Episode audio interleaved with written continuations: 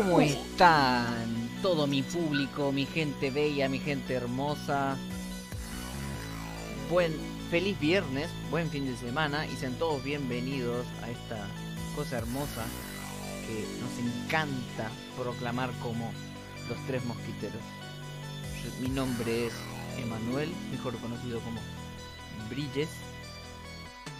Y tengo esta agradable compañía, como todos los viernes a esta misma hora, al señor Maxi. Estoy medio eh, drogado y así que eh, eh, no prometo nada. Hola, ¿cómo andan? Perfecto, del otro lado nos acompaña nuestro nuevo integrante ya hace, creo que en una semana es un mes, así que bienvenido señor Neyuk o Najuka. ¿Cómo le va, loquita? ¿Todo bien? Ah, ya empezaba a rimar. Re desanimado. ¿Qué tal? ¿Todo bien, gente? Gracias por escucharnos. ¿Cómo anda? Queremos aclararnos algo, porque si no se va a crear una contradicción. Que acá en el búnker de los tres mosquiteros sigue siendo viernes, no es sábado. Sí, Sí, va a ser viernes hasta que terminemos el programa. Eh, confirmo. Echacato. Así que bueno, gente, sean todos bienvenidos. Nosotros somos, y esto es. Maxi te doy el pie. Los mosqueteros. Ahí, Ahí, eh, en torno lo a- dijo en, en modo samurai. Sí. Y me dicen Arakiri después.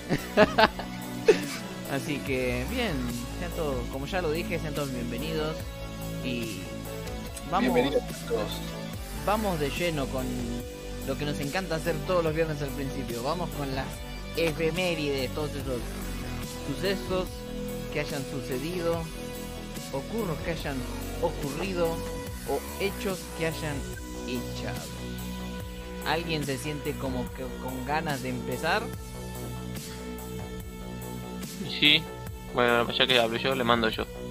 Tenemos el primero, es un cumpleañito de un gran escritor y te podría decir que... Sí, escritor. Voy- a dejarlo en escritor porque no sé qué otras cosas se dedicó. Y tampoco sé si en Wikipedia dicen otras cosas. Tomó mate en una película. Sí. Estamos hablando, si no, si no ah, hilaron todas nuestras pistas, del que el 21 de 9 de 1950, no, leí mal, del 47, un par de años antes, eh, nace Stephen King, el amo del horror, se podría decir, creo. Stephen Bueno, de todo un poco, creo. Eh, ¿Qué podemos La madre del horror.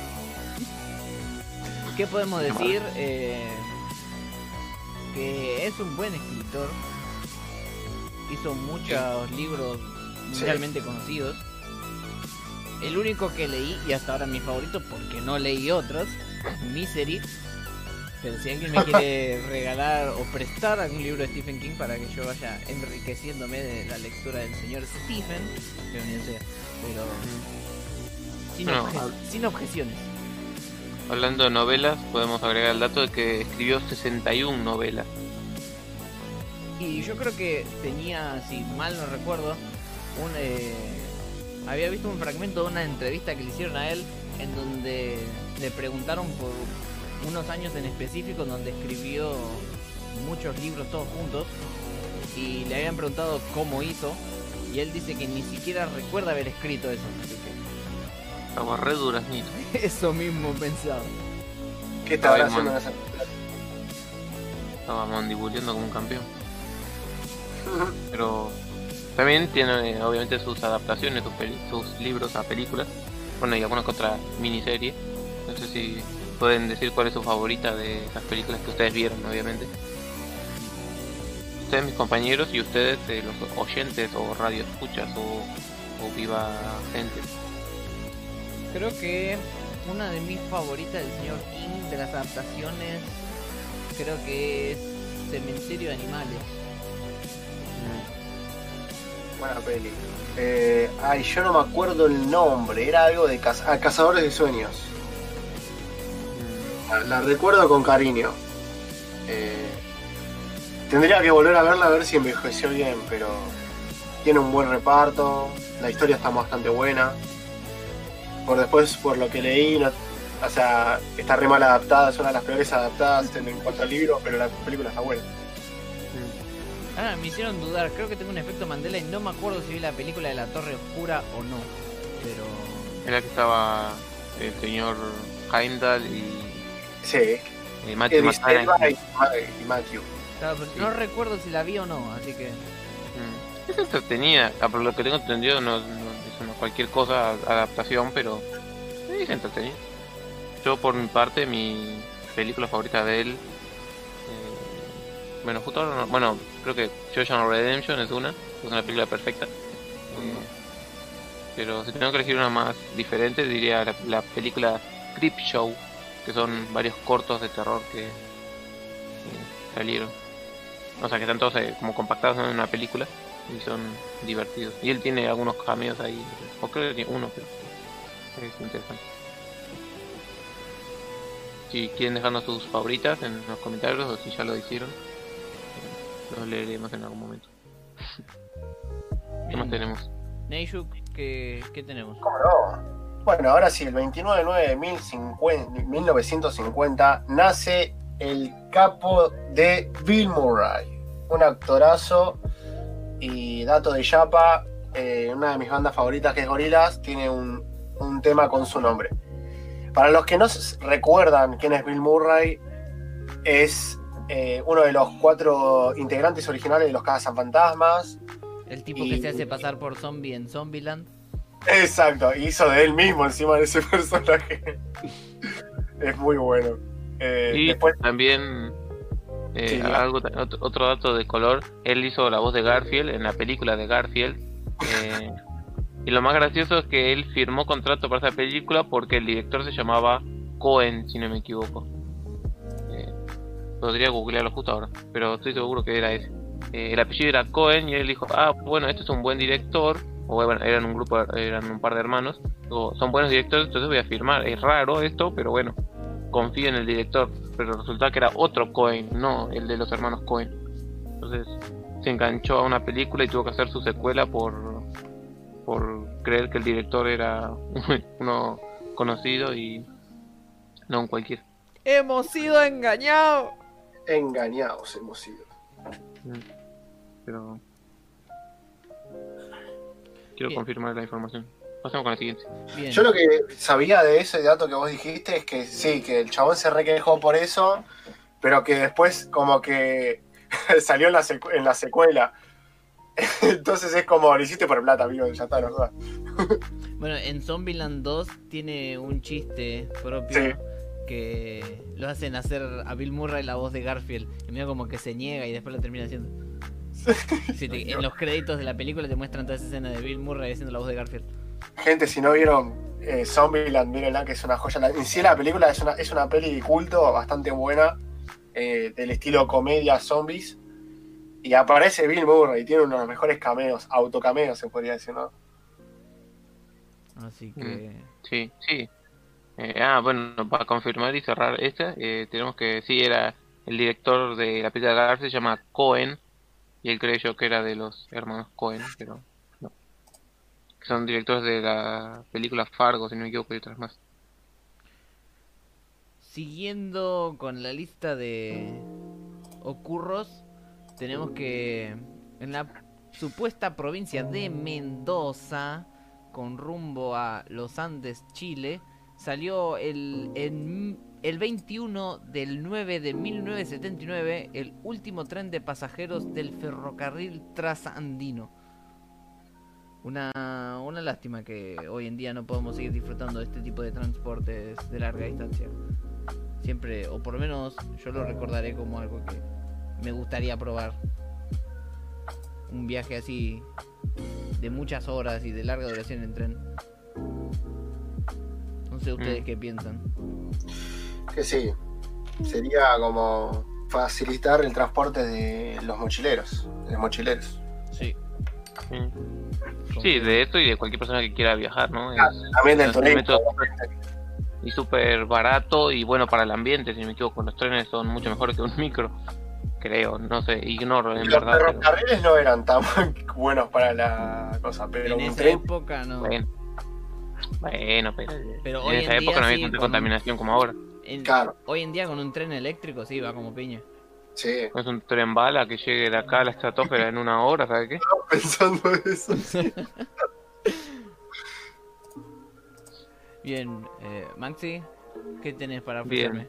Eh, voy a tirar dos juntas. Una, que el 21 de septiembre fue el día del Alz- Alzheimer, pero nadie lo recordó.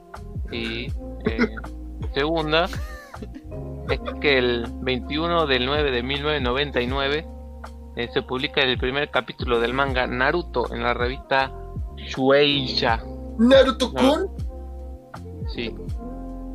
Ahí fue cuando nació el este famoso manga barra cómic cómic eh, no, estoy mal hoy eh, barra anime eh, del que ya hemos hablado y tenemos un especial que quieren buscar eh, no lo busquen porque creo que ya no está pero algún día estará en alguna en alguna red social especial En internet está, esto, eso estamos seguros.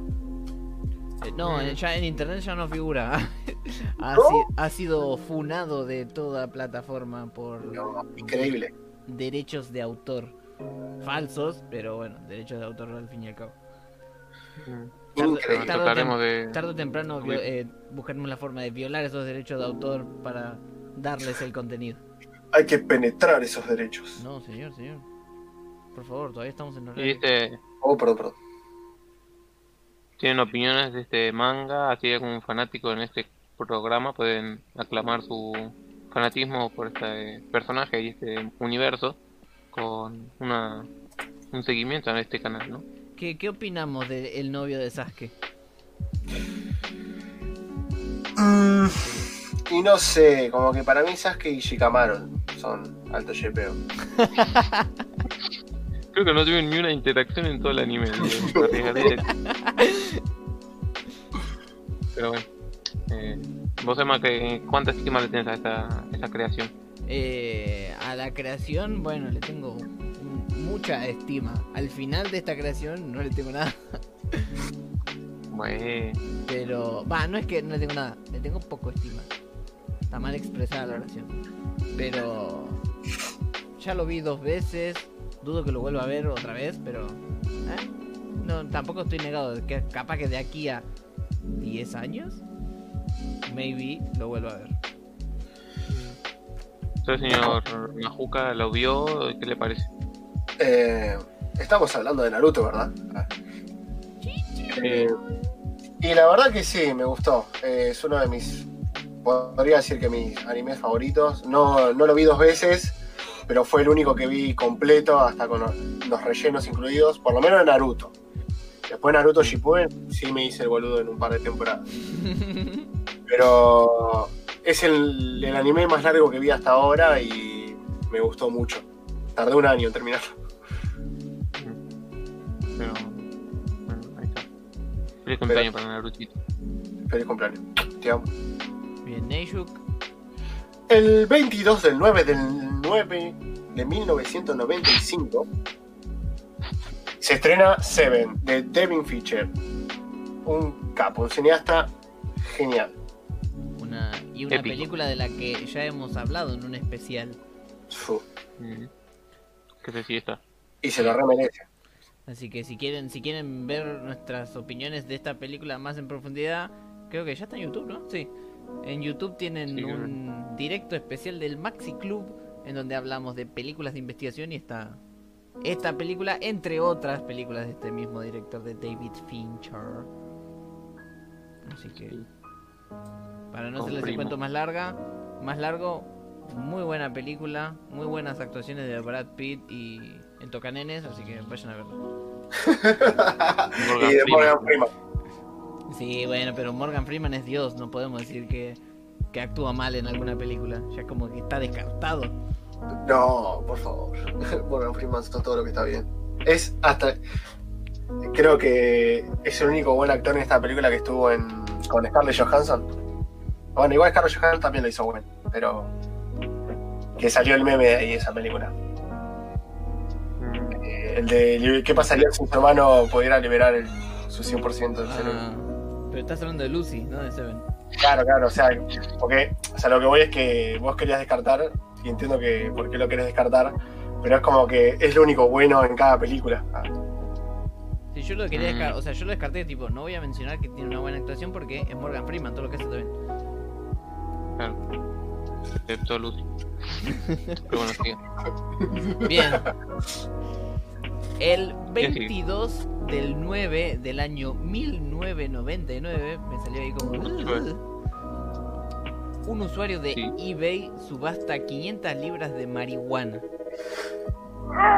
Lo gracioso de esto es que la subasta, o sea, lo que más ofrecieron en la subasta fueron 10 millones de dólares antes de que eBay se dé cuenta y suspenda todo. O sea que si el tipo llegaba a completar esa transacción se iba millonario de ahí. La rehacía. F, F por el, por el negocio fallido. Como mi pyme de Billo Bolito.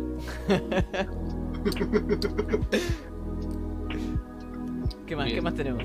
Eh, tenemos que eh, el 22 del 9 del 2004, Activision presenta Rome. No sé qué. Roma. Sí, bueno, pero. eh, que aparentemente es considerado el mejor juego de estrategia. Sí, No no- lo conozco. el nombre completo es Rome Total War. Ah, que. Mm, Dice que es un videojuego de estrategia en tiempo real. Eh, hoy en día Total War es una saga de videojuegos que es tipo Age of Empires. Para que se den una idea de cómo son las mecánicas jugables. Eh, nunca jugué este, que es considerado como el mejor juego de estrategia. Pero sí jugué Age of Empires y uno del Señor de los Anillos. Así que si les gustan este tipo de juegos, este le va a gustar. Y en su momento, creo que fue el año pasado, en Epic Games estuvo gratis eh, Troya eh, a Total War Saga. O sea, un juego de esta saga, pero ambientado en Troya, no en Roma. Así que ahí lo tienen, dos, datos, dos datazos gratis. El próximo se los cobro. Como Epic. ¿Qué más tenemos? El 22 del 9 del 2010 sale al aire Los Vengadores, eh, los héroes más poderosos del planeta en Disney XD. Que creo que, si no me equivoco, es el- la serie animada. Sí. No hay serie live action que yo sepa. Ah, no, No, hoy pero- es tan gracioso. Eh, y bueno, a ver, él dijo así como que hubiera otra versión, ¿no? Pero, bueno, a- es una de las series que eh, yo recomiendo. Uy, me, me arranco la oreja. Eh, que yo recomiendo mucho porque, o sea, si les gustan los Vengadores, y quieren conocer más sobre los personajes o villanos que tengan y verlos en aventuras, es una muy buena serie. O sea, es episódica, pero no, o sea, pero funciona perfectamente. Es, es, es una serie animada, pero no es una cosa para niños, así que digas, ay, sí, súper infantil. Como la serie que salió después de Avenger Assemble. Esta es Pipi Cucú, es 10 puntos. Tremendo.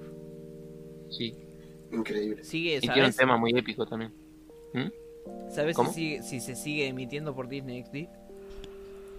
Eh, desgraciadamente no, porque se canceló eh, en 2013, creo, una cosa así. Terminó la serie y creo que después le siguieron dando. Pero después la terminaron de. O sea, no sacaron otra temporada y sacaron esta serie de Avenger Assemble. Que es medio como una secuela en teoría, pero se nota que es muy diferente y todo es diferente. Entonces, pero ya no la pasan. Y creo que la de Avenger Assemble tampoco así. Me hiciste acordar a- al meme de. Va, al meme no, al chiste de los padrinos mágicos. A mí no, me cancelaron. el barbilla roja. Todos te quiero. Bien. Siguiendo con algo que habíamos dicho la semana pasada, tenemos que el 23 del 9 de 1947 se promulga la ley 13.000 13.010, no 010, 13.010, que es la ley le permite a la mujer votar. Está todo mal dicho porque lo leí tal cual está escrito. que permite que el voto a la mujer Claro, exactamente. Eso pasa por leer todo así como está escrito. no se copien del machete, tienen que acordarse de la respuesta. y bueno, Eh. nada de eso. Ya la semana pasada habíamos hablado de que se había sancionado, ¿era? O que se había... Sí. Exacto, o sea, en, en el 23 del 9 de 1947, en el mes de septiembre, a principios de septiembre, porque no me acuerdo bien qué fecha, si fue el 16 creo o, o antes, eh, habían sacado la ley de que las mujeres no podían votar. Y después, el 23 de, bueno, el mismo año, eh, se promulga, que o sea que se vuelve a establecer la ley para que las mujeres puedan votar. Un gran paso para la mujer y un gran salto para la humanidad. Sí. Y después vino la dictadura. Confirmo. Y se retrocedió ahí mil años. pero- Bien, ¿cómo seguimos? Bien, siguiendo, tenemos un cumpleañito que es el 23 del 9 de 1978. Nace Anthony Mackie. O Mackie. Vicky.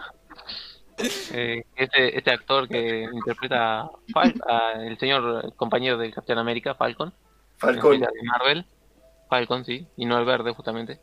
Eh, también estuvo en la- está en la serie de Carbón Alterado en argentino, eh, o, o Carbón Nervioso. Eh, también en la película Sangre, Sudor y Gloria, y muchas más, pero Me gustó no. mucho el personaje que hizo en esa película. Mm, sí. De la cual ya hablamos también, en un especial. Pero ahí está. El- feliz cumpleaños al nuevo Capitán América. Ah, también sí, ahora va a ser el nuevo Capitán América. Muchos te odiaron, pocos te quisimos. Eh, Muchos creen que no lo vale porque es negro, pero no sé, es como que, mm, bueno. No, lo hicieron porque supuestamente, o sea, si se arma como un de, se arma como un debate, es como que lo hicieron por el hecho de que hay que ser inclusives.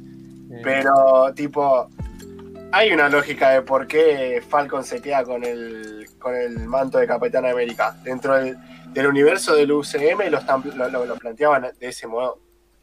Eh, y después, bueno, vos tenés los cómics que después en los, en los nuevos Vengadores, eh, coso, Falcon es el nuevo Capitán América y el que lleva la tutela. Claro, eso es lo que te iba a decir. O sea, creo que lo de decir, eh, ah, porque son inclusivos, me parece una versión, una, una excusa muy, eh, por así decirlo, eh, Sosa. Sí. no, eh, iba a ser más agresivo. Muy caverni- cavernicolesca, eh, porque en los cómics eh, se le dio el manto a Falcon, el Capitán América, entonces ya tiene fundamentos en cómic que llega a este punto. Y Claro. también, como decís, eh, a lo largo de las películas tiene toda una creación el personaje Claro. eh, para que tenga sentido la decisión que toma. Aparte es el Capitán América el que se lo dio. Entonces, Además, la-. O sea, Bucky está re mal de la cabeza. Mm, sí. Y aparte es un terrorista conocido por todo el mundo. Así que no tiene ningún sentido que el tipo sea... Sí, está bien que el tipo se quiera redimir, ¿no? Pero primero tiene que hacer actos buenos, que la gente lo vea, que, ah, mira, este tipo no es tan malo, ¿eh? Mejoró. Ahí, después sí, pero ahora, en este punto, creo que lo que el mundo necesita es un héroe y aparte es, es un militar, así que los estadounidenses siempre aman a los militares.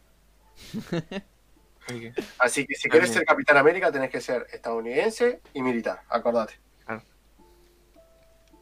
Bien, ¿qué, qué, qué más tenemos? El señor Neyjuk. Bueno, tenemos que el 23 del 9 de 1994 se estrena Sueños de Libertad. Mejor conocida como. Ahí te la dejo a vos porque yo no tengo idea cuál es, qué película es. Maxi, mejor conocida como. Yo eh, sé no que, se pero- pronuncia en inglés, pero bueno. Shoshan Redemption, así. Estoy tratando de, de acordarme qué peli es, si no. Bueno, esta película sigue eh, la historia de. No recuerdo el nombre del personaje. El que fue incriminado por, si no me equivoco, matar a la mujer. Y entonces va a parar a la prisión de Shoshan. eh, en la cual está con Morgan Freeman también. eh, Ah, sí. y ahí eh, ve- vemos las aventuras del señor en la cárcel. el señor Sí, sí. Jesucristo, el señor personaje que no sé el nombre. Ya le digo nombre porque me pone nervioso no saberlo. Y ahora sabía que iba a ser más específico, lo hubiera buscado antes. Bueno, la historia sigue a este personaje dentro de la cárcel y cómo su. Eh, eh, ¿Cómo decirlo? ¿Cómo va mejorando? ¿O cómo va buscando la libertad? ¿Cómo va planeando? No sé. Claro, ¿sabes? porque él está como Sí, sí. muchos años en esa prisión y como que la prisión va evolucionando y él se queda ahí. Mm, Sí, es como. O sea, porque aparte de la película no va de tratando de demostrar que él es inocente, Va de él cambiando la vida de las personas que están dentro de la cárcel, haciendo una cosa u otra. Ahora entiendo por qué es un dios. ¿Por qué? Es Morgan Freeman, es un dios. Pero no es el personaje principal. Pero él no es cambia las, las cabezas de todos. No. No. El personaje principal lo hace. Ah, Ah, ah, el personaje principal es Andy Dufresne. O, sí, Dufresne. Dejémoslo ahí.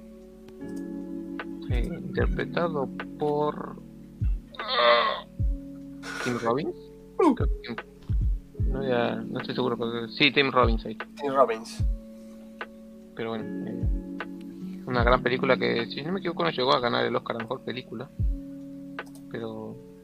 Muchos la tienen como una película perfecta y. mm, No veo fallas en su lógica. Sí, mucha gente la tiene considerada como una de las mejores adaptaciones de un libro a película. Va, Mm. porque por lo que tengo entendido ni siquiera es un libro. Shawshank Redemption era como un rejunte de cuentos de Stephen King y adaptaron uno de esos cuentos y lo hicieron como más extenso para la película. Mm. No Ah, sé si el dato está acertado, pero es algo que recuerdo que se charló una vez en la en la universidad. Mm. Sí, según esto dice que es una novela corta de Stephen King. Puede ser. Pero. Una gran película, eh, si pueden verla.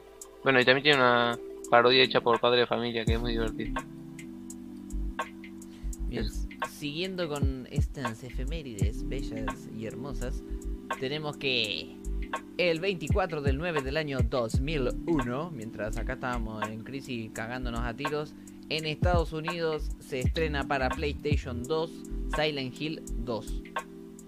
¿Por qué es importante el estreno en Estados Unidos? Porque salió tres días antes que en su país de origen. En Japón Silent Hill 2 se estrenó tres días después. Mm. Así que no sé Gran si alguno, alguno jugó Sí, Silent Hill gran, 2. gran, gran videojuego. O sea, si te gustó el 1, el 2 lo supera. No, no puedo contestar porque soy un cagón y nunca me animé a jugarlo. Bueno, eso es lo que me gusta de Silent Hill, que es como logró eh, crear una buena atmósfera para crear el terror. Porque no, va, no solo la, o sea, la atmósfera no solo está bien compuesta por el hecho de, de la imagen o cómo está armado la jugabilidad, sino que también la música cumple un rol muy importante. Algún día si me armo de valor. Para. Espera, déjame que termine Amnesia De una, de una. y decido si empiezo o no eh, Silent Hill. Y si lo empiezo, lo- claramente que lo voy a empezar en directo. Y si yo me Hagamos asusto, ustedes se van a asustar conmigo. Yo te acompaño, yo te acompaño en los días que pueda. Ah, pero hagamos esto, si funciona y si tiene y si nos va bien, hacemos Silent Hill 1, después Silent Hill 2 y Silent Hill 3, No, uh, que son como la trilogía perfecta de Silent Hill. uh, Vos, estás pi- vos, ta- vos querés- vos me querés matar, ¿no querés que juguemos Outlast también?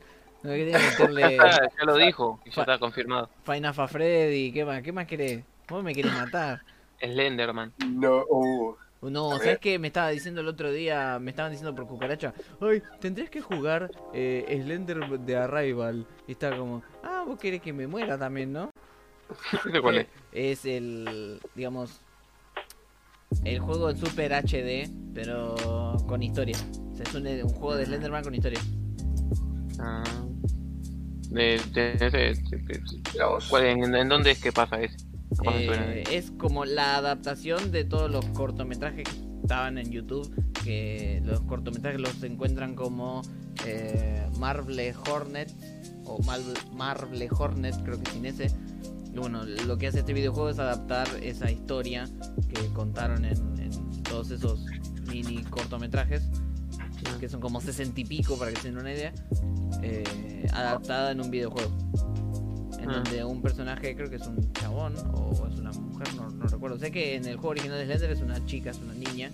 Eh, en este juego eh, es un tipo que, bueno, una persona que vuelve a su a la casa de un, con- no sé si es conocido o amigo y bueno encuentra que está todo eh, tirado, la persona no está, dejó la, puer- la casa abierta, todas las luces prendidas y encuentra que eh, hay un montón de dibujos raros en la casa.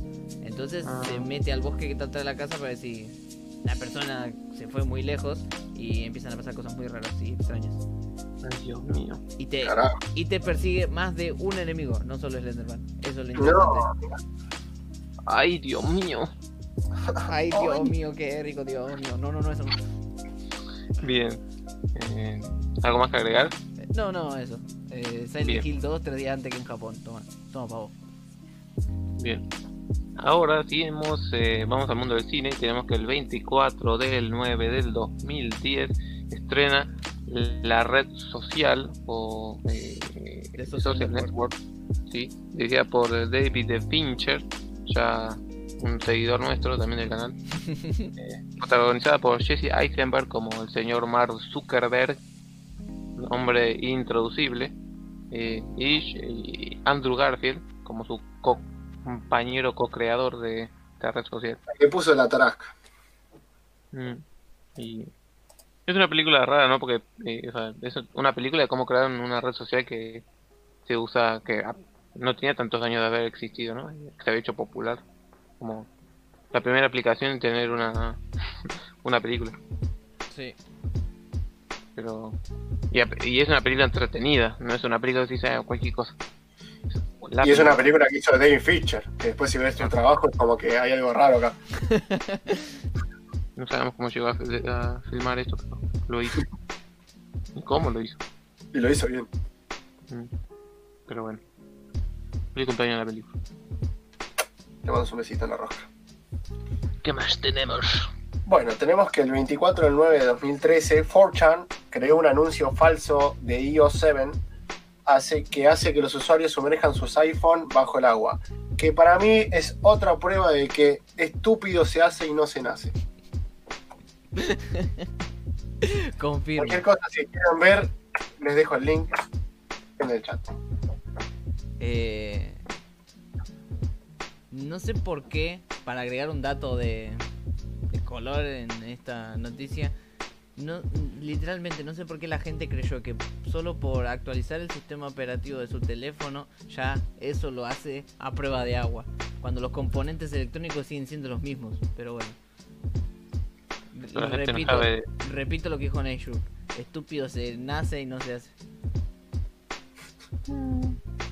Creo que no te pueden hacer estúpido. No quiero contradecir, con- no quiero contradecir a mi compañero, pero dije hace y no.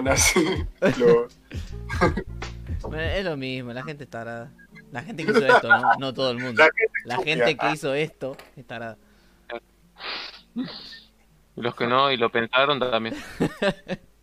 Así que si ven cosas así, piénselo dos veces antes y por amigo hacer. informático. por no lo hagas. Me- esto también me hace acordar a un capítulo de Drake y Josh. Cuando Drake le pide el celular a Josh y Josh le dice, ¿por qué el mío? ¿Qué le pasó al tuyo? ¿Se, se averió? ¿Cómo se averió? Lo tiré a la sopa para ver si flotaba.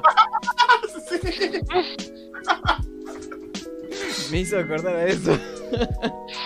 ¿Por qué lo dejaste para ver si flotaba? Qué buena sitcom, chavo. Bien. Ah, bien. Siguiendo con el hilo, otro cumpleaños. El 25 del 9 del año 1944, un año antes que termine la Segunda Guerra Mundial, nace el señor Michael Douglas. Eh, Película favorita del señor Douglas. Nace él y después termina la guerra mundial. Perfecto. él, él terminó la guerra. Mm. Eh, película favorita, no, no tengo muchas películas de él vistas. Solo tengo Ant-Man, así que no podría decir que tengo una película favorita de- del señor Michael Douglas. Usted, señor Najuca. Creo que, no sé si en- el nombre en español es Un mal día. Que es una escena donde él entra al McDonald's y pide un desayuno y por una cuestión de horario no se lo querían dar, entonces el chabón pone un arma en la mesa y dije, por favor que me des el desayuno. Día de furia es. sí, Día de Furia. Tremenda película. Y otra que me gusta mucho es eh, que es una comedia ya, típica yankee, pero bueno, tiene un reparto de, de la puta madre. Que, que es coso, con Morgan Freeman y otros dos más que no me estoy acordando. Creo que algo de Las Vegas. Son cuatro viejos que se van a Las Vegas. El último viaje a Las Vegas, ¿no se llama? Esa, esa película. Mm. Es como su dote. Porque por lo general Michael Douglas es- no es tan actor de comedia, aunque sí, estuvo en varias comedias. Es más de tipo drama o, o acción. Y en esta película es una faceta bastante divertida. Mm. Sí, yo estoy. A ver, yo estoy medio de que no me acuerdo ahora las películas que hizo y sí, cuáles vi, pero sí, obviamente me quedaría con Ant-Man igualmente. Sería divertido que hagan una precuela de Ant-Man y contando la historia de ese Ant-Man. Ahí te la tiro, Marvel, si me estás escuchando. De U confirmo. De una. Y siguiendo con este hilo de cumpleaños que, que vienen, tenemos que el, 20 el mismo día, pero del 51, nace Mark Hamill, también conocido como Luke Skywalker, o el- la voz del Bromas en varios medios audiovisuales. ¿No fue, ¿No fue la voz del Bromas en un juego? ¿O solo en Sí, en, los? Arkham. En los Arkham en- creo que en el, en el dibujito de los 90. O entonces, Sí. Maxi, entonces si es en, si es en Arkham, eh, lo estamos jugando en el idioma equivocado. Puede ser. Después hay que ver si se puede cambiar el idioma para escucharlo un ratito. Creo que, que no, yo no pude, así que si vos lo lográs, congratulaciones. Pero bueno, tampoco hay mucho más trabajo que haya hecho el señor Mark Hamill, así que. Y quedó. Sí, bueno, eh, capaz que es un trabajo mínimo, pero hizo de El Bromista en la serie de Flash de los 90. Mm, Que es como ese broma. guasón, pero versión Flash. Mm. Bueno, eh, ahora que lo pienso y no lo agregué, también había sido el cumpleaños de esa serie de Flash de los 90. Pero no la agregué porque me pareció muy relevante, pero bueno. Ya que lo fue mencionamos, sí, feliz cumpleaños. Flash de los 90. Si nos escuchás, ah, sí, si nos escuchás, feliz cumpleaños. ¿Qué más tenemos? bueno, tenemos que el 25 del 9 de 1968 nace el queridísimo actor afro Will Smith. Confirmo. Un gran actor y que quizás no sé si ustedes qué opinen de su carrera actual, ¿no? De si va bien, va mal. Y creo que está decayendo, está en su decadencia. Mm. ¿Alguna película favorita que... Tu, dígame su película favorita y la que odien de él. Ya que Oh. del dinamismo. Qué difícil. Eh, Bueno, una película que todo el mundo debe conocer es Hombres de Negro. La primera es... Bueno, la primera y la tercera son perfectas.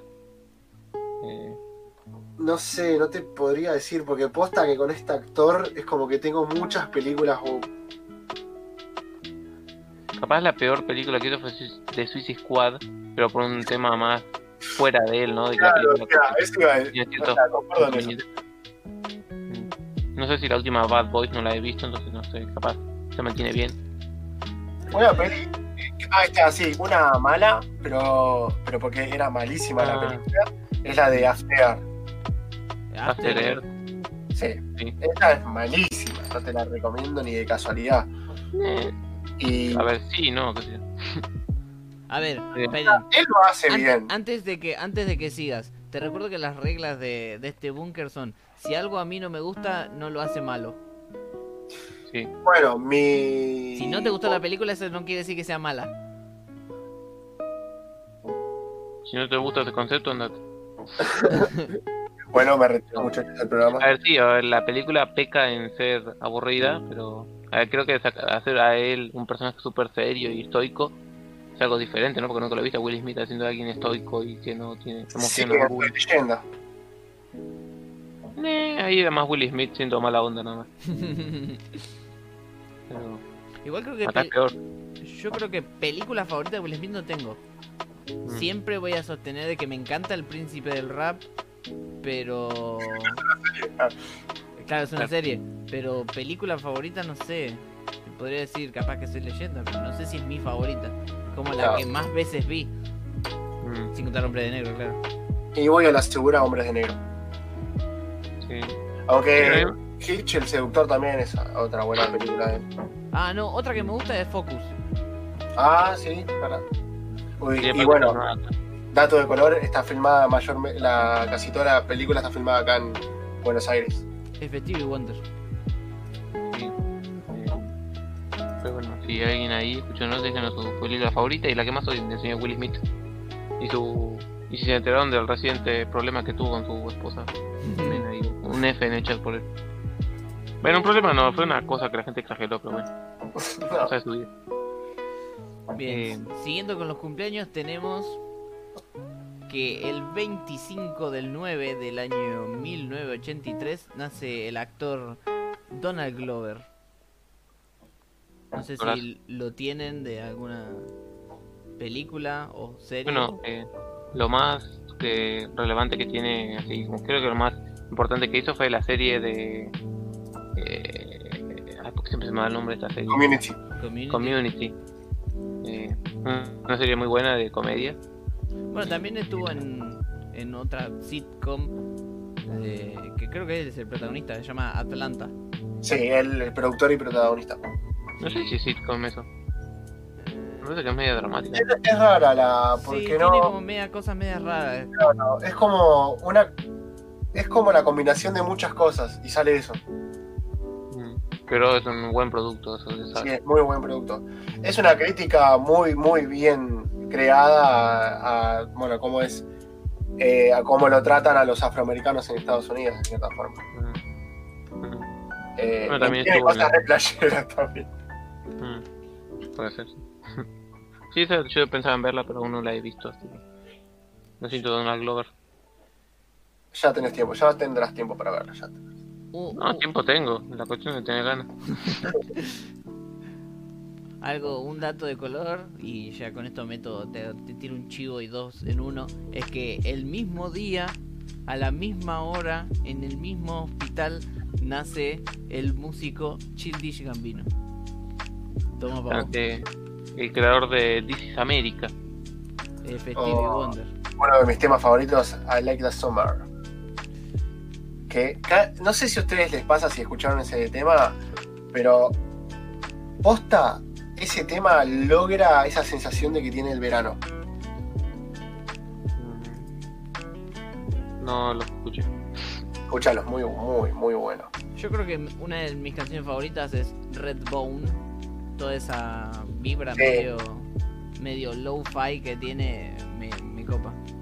Como mezcla, la de- cómo mezcla cierto, ciertos ritmos y géneros de, de todo el mundo ahí también me, me copa. Porque parece una canción eh, casi que sudafricano, de Medio Oriente, pero con elementos de jazz y soul mezclados entre medio que es, está genial. Me Sí. recuerda a Daft Punk también. Sí, sí, totalmente. ¿Es la del video del bosque? Eh, no sé si tiene video, Los videos están buenísimos también, cada uno. así que qué casualidad, ¿no? Que este este actor y este músico hayan nacido el mismo día y en el mismo hospital y a la misma hora. Sí.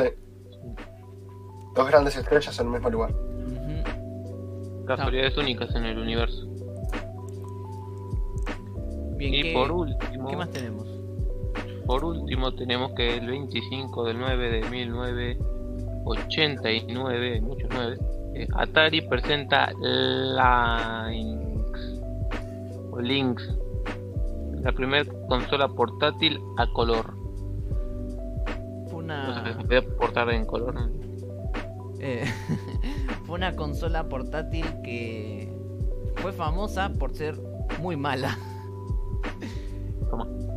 Eh, es una consola que salía muy cara. Era muy grande, no era muy portátil que digamos. Y la batería es como que no te duraba mucho. Era portátil si tienes una camioneta. Sí, más o menos. Para los tamaños de esa, de esa época, o sea, dentro de todo estaba bien, pero eh, cuando la tenías en la mano es como tener una consola de sobremesa casi. Claro, es como está jugando a la Play 2 Fat ahí eh, por la Eh, calle. era en, en temas de hardware, de cómo estaba construida la consola, era superior a la Game Boy y la Game Gear. Pero bueno, todas esas otras desventajas que mencionamos hizo que no fuera muy popular. Mm. Pero estuvo bueno porque si bien la Game Boy tenía una pantalla a color, no era una pantalla LCD. Esta consola sí tenía una pantalla LCD, pero bueno, en esa época no estaba todo muy preparado como para que una pantalla LCD sea muy portátil. Y así salió. Más, el LSD era más una droga que una pantalla. Sí, confirmo. Otro clavo en la tumba de Atari. Sí, mal, por Atari. o sea, fue como uno de los pioneros de los videojuegos y terminó para el ojete, boludo. ¿Por la culpa de qué? De ET. Sí. Eh, ¿Vieron el documental de que encontraron todo en México? Sí, De los videojuegos. estaba todo en un eh, coso de basura. Sí, no, eso fue. Tremendo, Qué tremendo. Y después cuando pusieron el juego se dieron cuenta de por qué enterraron todo. Mm. Pero... Cosas de la vida. De la life. Bien, y con esta sección de efemérides concluida, podemos dar inicio a esta sección que va a quedar abierta por todo el programa. Que Maxi, ¿cómo se llama esta sección? Eh, pregúntame otro, se llama. Que acá en esta ocasión ustedes nos pueden dejar preguntas que no vamos a responder. Así que ahí lo pueden dejar. Y también tenemos la siguiente sección que es eh, eh, descubrimiento semianal. Así era, ¿no? ¿Dije bien? No, no, me parece que tenés una letra mal. Me parece que es semanal. Ah, claro. Ah, bueno, eso.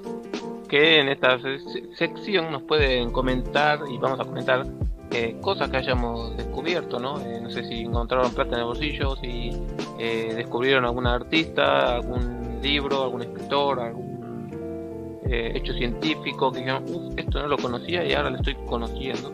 Pueden comentarlo y compartirlo, ¿no? Para que otras personas lo conozcan. ¿Ustedes tienen alguno? Emma. Sí, yo tengo.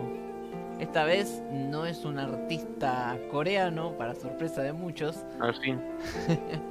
Esta vez eh, vengo a recomendar un youtuber que agarra juguetes viejos o juguetes, figuras de acción o de inacción. Capaz que son feas o vaya a saber por qué son figuras bootleg y las O convier- truchas. Claro, y las convierte en figuras de, de colección de una calidad superior a como estaban antes. Este youtuber es un youtuber, pero supongo que será brasileño porque habla en portugués. Se llama Buraco Nerd. Y Buraco supongo que no será de agujero, pero bueno. Eu utilizo un buraco. Eh, en serio les recomiendo. Lo descubrí ayer mientras estaba hablando con mi querido Maxi. Y Hola.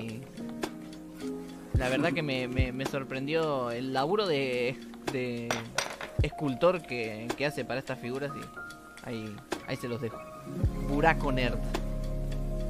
Vas a compartir su trabajo en nuestro Instagram probablemente. ¿No? ¿No? Eh, sí, si quieren, saco una captura y lo subo. Bueno, pero para compartir su canal y que la gente lo pueda encontrar más fácil. Sí. O sea, por Ah, eso saco una captura y lo subo. Oye, ¿por qué sí, me bajo la mesa? Ay, me tocó una nalga. yo, yo no fui, tengo las manos en el micrófono. Así que bueno, ahí les dejo mi descubrimiento semanal. Usted, señor Najuca, ¿tiene alguna recomendación, algún descubrimiento, una descubrición? Sí, un youtuber también, eh, creo que es mexicano, que se llama eh, Plano de Juego. Y lo que hace este youtuber es analizar los videojuegos y cómo los construyen. Para el- es más que nada para el rubro de la gente que le gustan los videojuegos o todo este mundo freak. Y también para los que son diseñadores para videojuegos.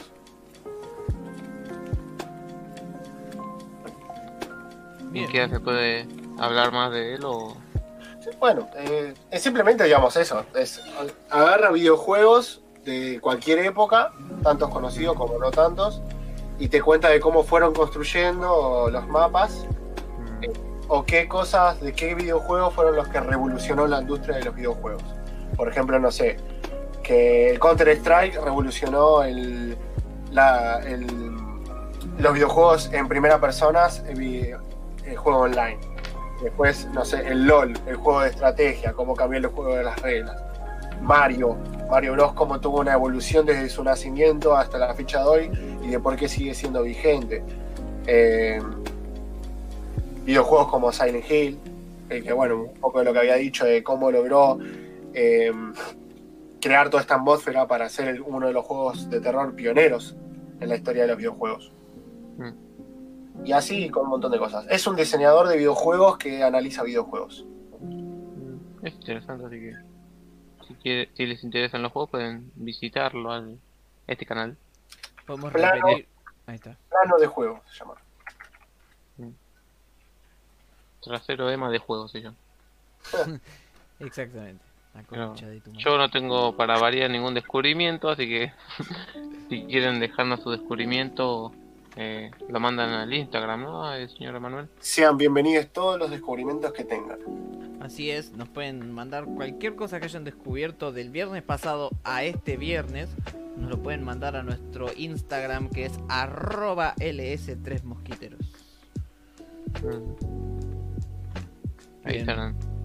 Una vez abierta esta sección, eh, ¿con qué empezamos? ¿Quién tiene ganas? ¿Quién se siente católico como para empezar ahora? Yo me siento que- un poco católico, pero si Maxi quiere, Ya que dijiste católico, tengo algo perfecto que encaja con esa palabra y es que eh, el actor Jim Caviezel, no lo conozco, eh, pero eh, leyó el guion de Pasión de Cristo 2 o de La Pasión de Cristo 2. eh, conocen la película de La Pasión de Cristo, ¿no? Dije por Mel Gibson. sí, un peliculón. Sí, bueno, eh, ya se confirmó que estaban trabajando en una secuela y este actor dijo que esta va a ser la película más grande de la historia. Uf, Así que, fuertes declaraciones. sí. Y mirá que Mel Gibson la puede lograr, así que. Mm. Yo, aparte de la Pasión de Cristo, es muy conocida, muy polémica por la violencia que hay. Admito que es una película que aún no he visto, pero no sé, porque siempre tengo ganas de verla, pero... Me acuerdo cuando era chico la veía y sabía que estaba ahí y era porque era preguntarme por qué no estaba doblada, ¿no? De por qué no hablan en español. Eh, y era que la hicieron así directamente con el idioma que hablaban en ese entonces. Sí, está en hebreo. Mm, Pero sí está bueno, ¿no? Todo bien como hicieron que todo el mundo se aprenda el idioma para hacer la película. Y como no lo doblaron al latino. Eh, pero eso. Así que si sale algo más de la Pasión de Cristo 2 ya lo andaré comentando. Estén atentos. Bien, Neyuk, tenías algo ahí como recién salido del horno, ¿no? ¿Qué querías decir? Sí, que quería hablar de lo, bueno, un poco de lo que fue pasando en acá en Argentina, que es sobre... La dictadura ¿Vamos con las 76 noticias no- o voy con lo que tengo? A ver, a ver qué tiene. Que es sobre lo- los premios. Eh, los premios Gardel. Bien, Ricky Ricky. Eh. Expláyese, señor. Bueno, el pasado viernes 18 de septiembre se hicieron, se llevó a cabo los premios Gardel. para los que no saben cuáles son, serían como el equivalente de los Grammys, pero en Argentina. Y digamos, lo que hace es dividirse por género musical y cada género musical, eh, digamos, como estos artistas influencian en la música, entonces son galardonados dependiendo del estilo también, el género. Eso no lo tengo bien claro. Eh, digamos, bueno, ganan un premio, ya sea un artista o ya sea el álbum del artista, eh, entre otras cosas. Y algo que fue bastante sorprendente en estos premios es que los más taquilleros, o los taquilleros no sé, pero los, más, los que estuvieron más arriba, lo- los eh, más de peso pesado en estos premios Gardel, fueron dos artistas que me genera como. eh, es como. Tipo. ¿Cómo lo puedo decir? Me, resulta gracioso. ¿Por qué?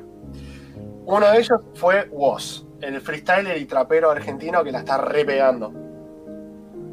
Y el otro es David Lebón, que David Lebón es un guitarrista, un multiinstrumentista bastante, bastante conocido del palo del rock. Estuvo en, en bandas de, de rock de, de peso como Sui Generis, Papo Blues, Pescado Rabioso, entre otros. Y nada, ¿por qué me, me causa gracia? Porque viste que salió este revuelo de hace poco de que Trueno sacó su disco y justo con Woz, en un tema que se llama Sangría, Trueno dice, te guste o no, nosotros somos el nuevo, somos el nuevo rock and roll. Que lo que hace, refiere a esa frase el chabón, es que es la representación musical de esta generación como fue el rock en su tiempo. Entonces me causa gracia que estén en competencia en estas dos- estas dos.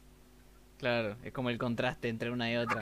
Eh, Claro, el, por el eso. viejo, el viejo rock and roll contra el nuevo, por así decirlo, de una forma Exacto. poética.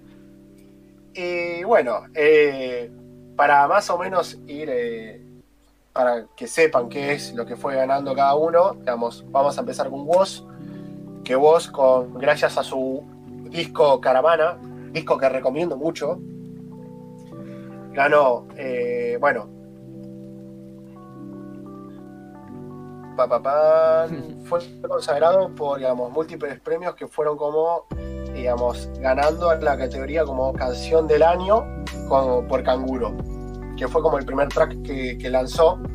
Él había lanzado antes, que fue Púrpura, Terraza, no, Púrpura, Andrómeda y Terraza, que fueron como sus tres, sus tres tracks individuales. Y después lanzó Canguro, Canguro fue como un- una de sus pistas que más, más explotó, tanto eh, en Spotify como en YouTube, eh, haciéndose conocido mundialmente.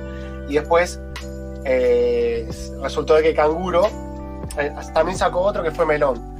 Después de que sacó esos dos temas, no sé si había pa- pasado un año, que lanza Caravana, que estos dos tracks, eh, Melón no sé cuánto y, Canguro están dentro de ese álbum. Eh, perdón, porque es- está acá anotadito y se me mezcla todo. Bueno, eh, gana como mejor, digamos, eh, Canguro gana como canción del año. Caravana gana como mejor álbum y canción urbana trap, porque bueno, ahora en los premios Gardel, no sé si fue en el tiempo de cuando empezó Duki a hacerse muy conocido, Duki, Pablo Londra, Neo Pistea, todos esta- estos nuevos freestyle eh, eh, raperos, eh, empezó a aparecer esta categoría de, de cosas, de, de, ay, ¿cómo se dice? Se me acaba de ir. Rap, trap. Ese, gracias. Creo que sigue esta can- canción, este, digamos, el estilo urbano estaba, pero se le agregó el trap. Bueno, gana. Vamos a repasar de nuevo. Gana como canción del año. Mejor álbum, canción urbana trap. Mejor diseño de portada. La verdad que la portada es buenísima del, del disco Caravana. Es genial. Y gana como mejor nuevo artista. Esto lo gana Woz. Tremendo. Y ahora viene David, David Lebón. Que David Lebón es como un peso pesado en, la, en- en- en lo musical, en la industria musical. Y no solo eso, sino que le ganó a Woz en muchas cosas. Eh, y también es como que mm, fue como el que ganó eh, el Gardel de Oro, que es el, el mejo- el premio más, más deseado de los artistas, en cierta forma. Bueno, Es como el- del artista. Es como el Oscar a mejor película. Exacto. Pero eso. de cartón. bueno, de esto lo, digamos, ganó con el, con el disco David y Co, que creo que el Co es de compañía. Que ganó como grabación de, digamos, mejor grabación, de la, grabación del año, ingeniería de grabación, mejor álbum artista de rock, productor del año, mejor canción de dueto y colaboración, y colaboración. Y bueno, como dije, el premio más importante de todos, el Gardel de Oro. Y algo que también recopado, como para eh, seguir hablando sobre esto, de que en este disco, que eh, lo recomiendo mucho, David y Co, todo el disco, cada track, es una colaboración. Ricky. O sea, vos tenés colaboraciones con gente tanto nacional como internacional. Tenés artistas de la talla como Julieta Venegas, Coti, a Moy- eh, Ricardo Mollo, Pedro Aznar, eh, Fito Páez. Eruca Sativa, Epa. eh, Manuel Jorvinel, eh, Lisandro Notimuñoz, o sea, son gente, ar- artistas muy, muy grosa. Y bueno, de algunos de los mencionados, por ejemplo, estuvo eh, E- Eruca Sativa, esta banda, que ganó a la categoría como mejor álbum grupo de rock con su álbum Seremos Primavera. Que dato de color, este, Eruca Sativa es un trío, son dos mujeres y un chabón. Y una de las mujeres, que no me acuerdo el nombre, es hermana de la artista Marilina Bertoli. Eh, ¿No se llama Lula? Lula Creo que sí, Lula Bertoli. Bueno, son hermanas, dos genias de la música. Eh, y bueno, Seremos Primavera también es otro álbum que recomiendo muchísimo. Después, otro artista que aparece en ese disco es Emanuel Jorviler, que gana con su álbum Xavier a mejor álbum pop alternativo. Bueno, Lisandro Arte Muñoz, como dije, que estuvo en ese disco. Acá, junto a Rally Barrio Nuevo, hicieron una colaboración y estos son como del palo de- del folclore, pero el, el folclore moderno. Y ganaron a mejor álbum folclore alternativo con el álbum Hermano Hormiga. Después, último que tengo es Pedro Aznar, genio, genio de la música, junto con Manuel García, eh, con el álbum Abrazo de Hermanos, ganan a mejor álbum conceptual. Y estos, bueno, fueron como artistas, artistas que, como que aparecieron en el álbum de David Co. también tuvieron sus premios por trabajos que hicieron. Después, otros artistas que, ganaron fueron eh, como, digamos, es a destacar, que es Carajo, la banda Carajo, que ganó a mejor álbum de rock pesado punk en su álbum, en su álbum Basados en Hechos Reales, que es su último eh, álbum de estudio tras anunciar su separación el año pasado. O sea, sacaron este álbum y dijeron, bueno, nos vamos a separar. Y después hicieron un último Luna Park, creo. Creo que fue un Luna Park.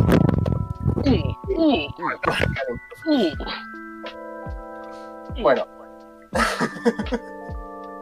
bueno, otros también de que fueron, eh, que ganaron, como por ejemplo, mejor álbum grupo tropical, los queridísimos Los Palmeras.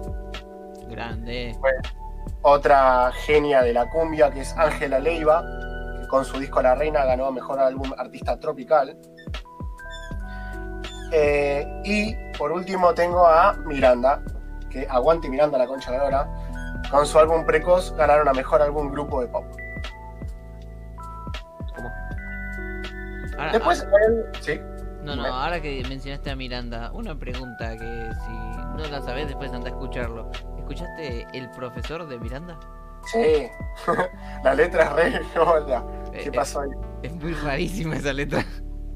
Nada No sé si es un deseo sexual que tiene el alumno o el profesor. Ah, Eh, Es muy, muy bizarra. Después, si no, los que están ahí escuchando, si aún no escucharon esa canción, vayan a buscarla porque es muy rara, muy bizarra. Así que, nada, eso. Y bueno, por último, para hablar de, y dar este cierre de los premios Gardel, es que en los premios Gardel, digamos, hay una sección que no lo tienen los Martín Fierros, que es a mejor álbum de banda de sonido en cine y televisión. O sea, viste que por lo general en lo, en- en lo que es industria de cine y televisión, es como que vos tenés los Emmys, vos tenés los Oscars, como para los premios más importantes. Eh, y dentro de esos están adentro tienen catálogos a mejor banda sonora, eh, canción original, etc. Entonces, tanto los Emmys. Bueno, acá en Argentina, esa sección de, de las bandas de sonido en televisión y, y cine están en los premios Gardel y no en los Martín Fierro, que para mí tiene mucha lógica. Que no esté en los Martín Fierro. Claro, que esté acá, en, en los premios Gardel.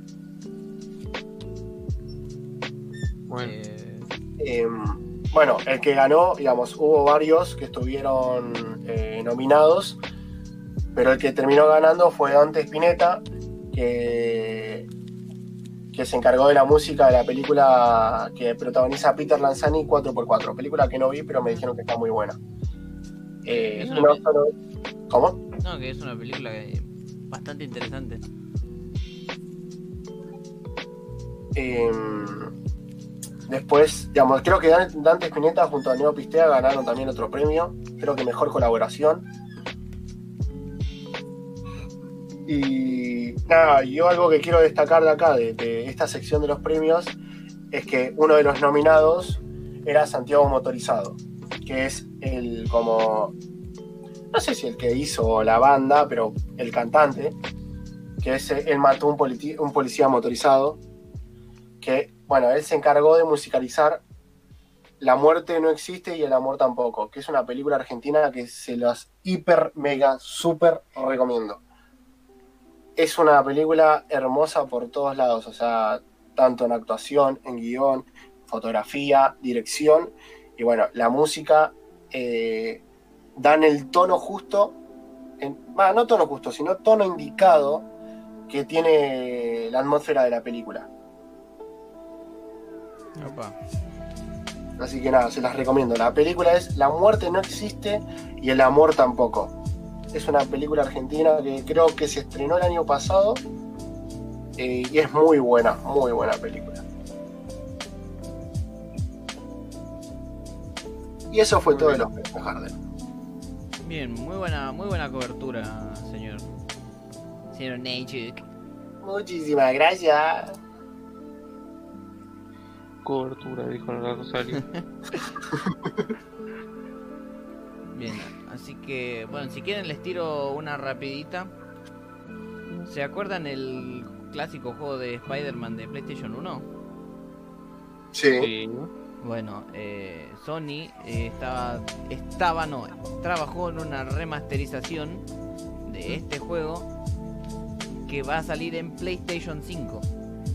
Pero va a ser solo, es como un DLC, por así decirlo, del Spider-Man Miles Morales.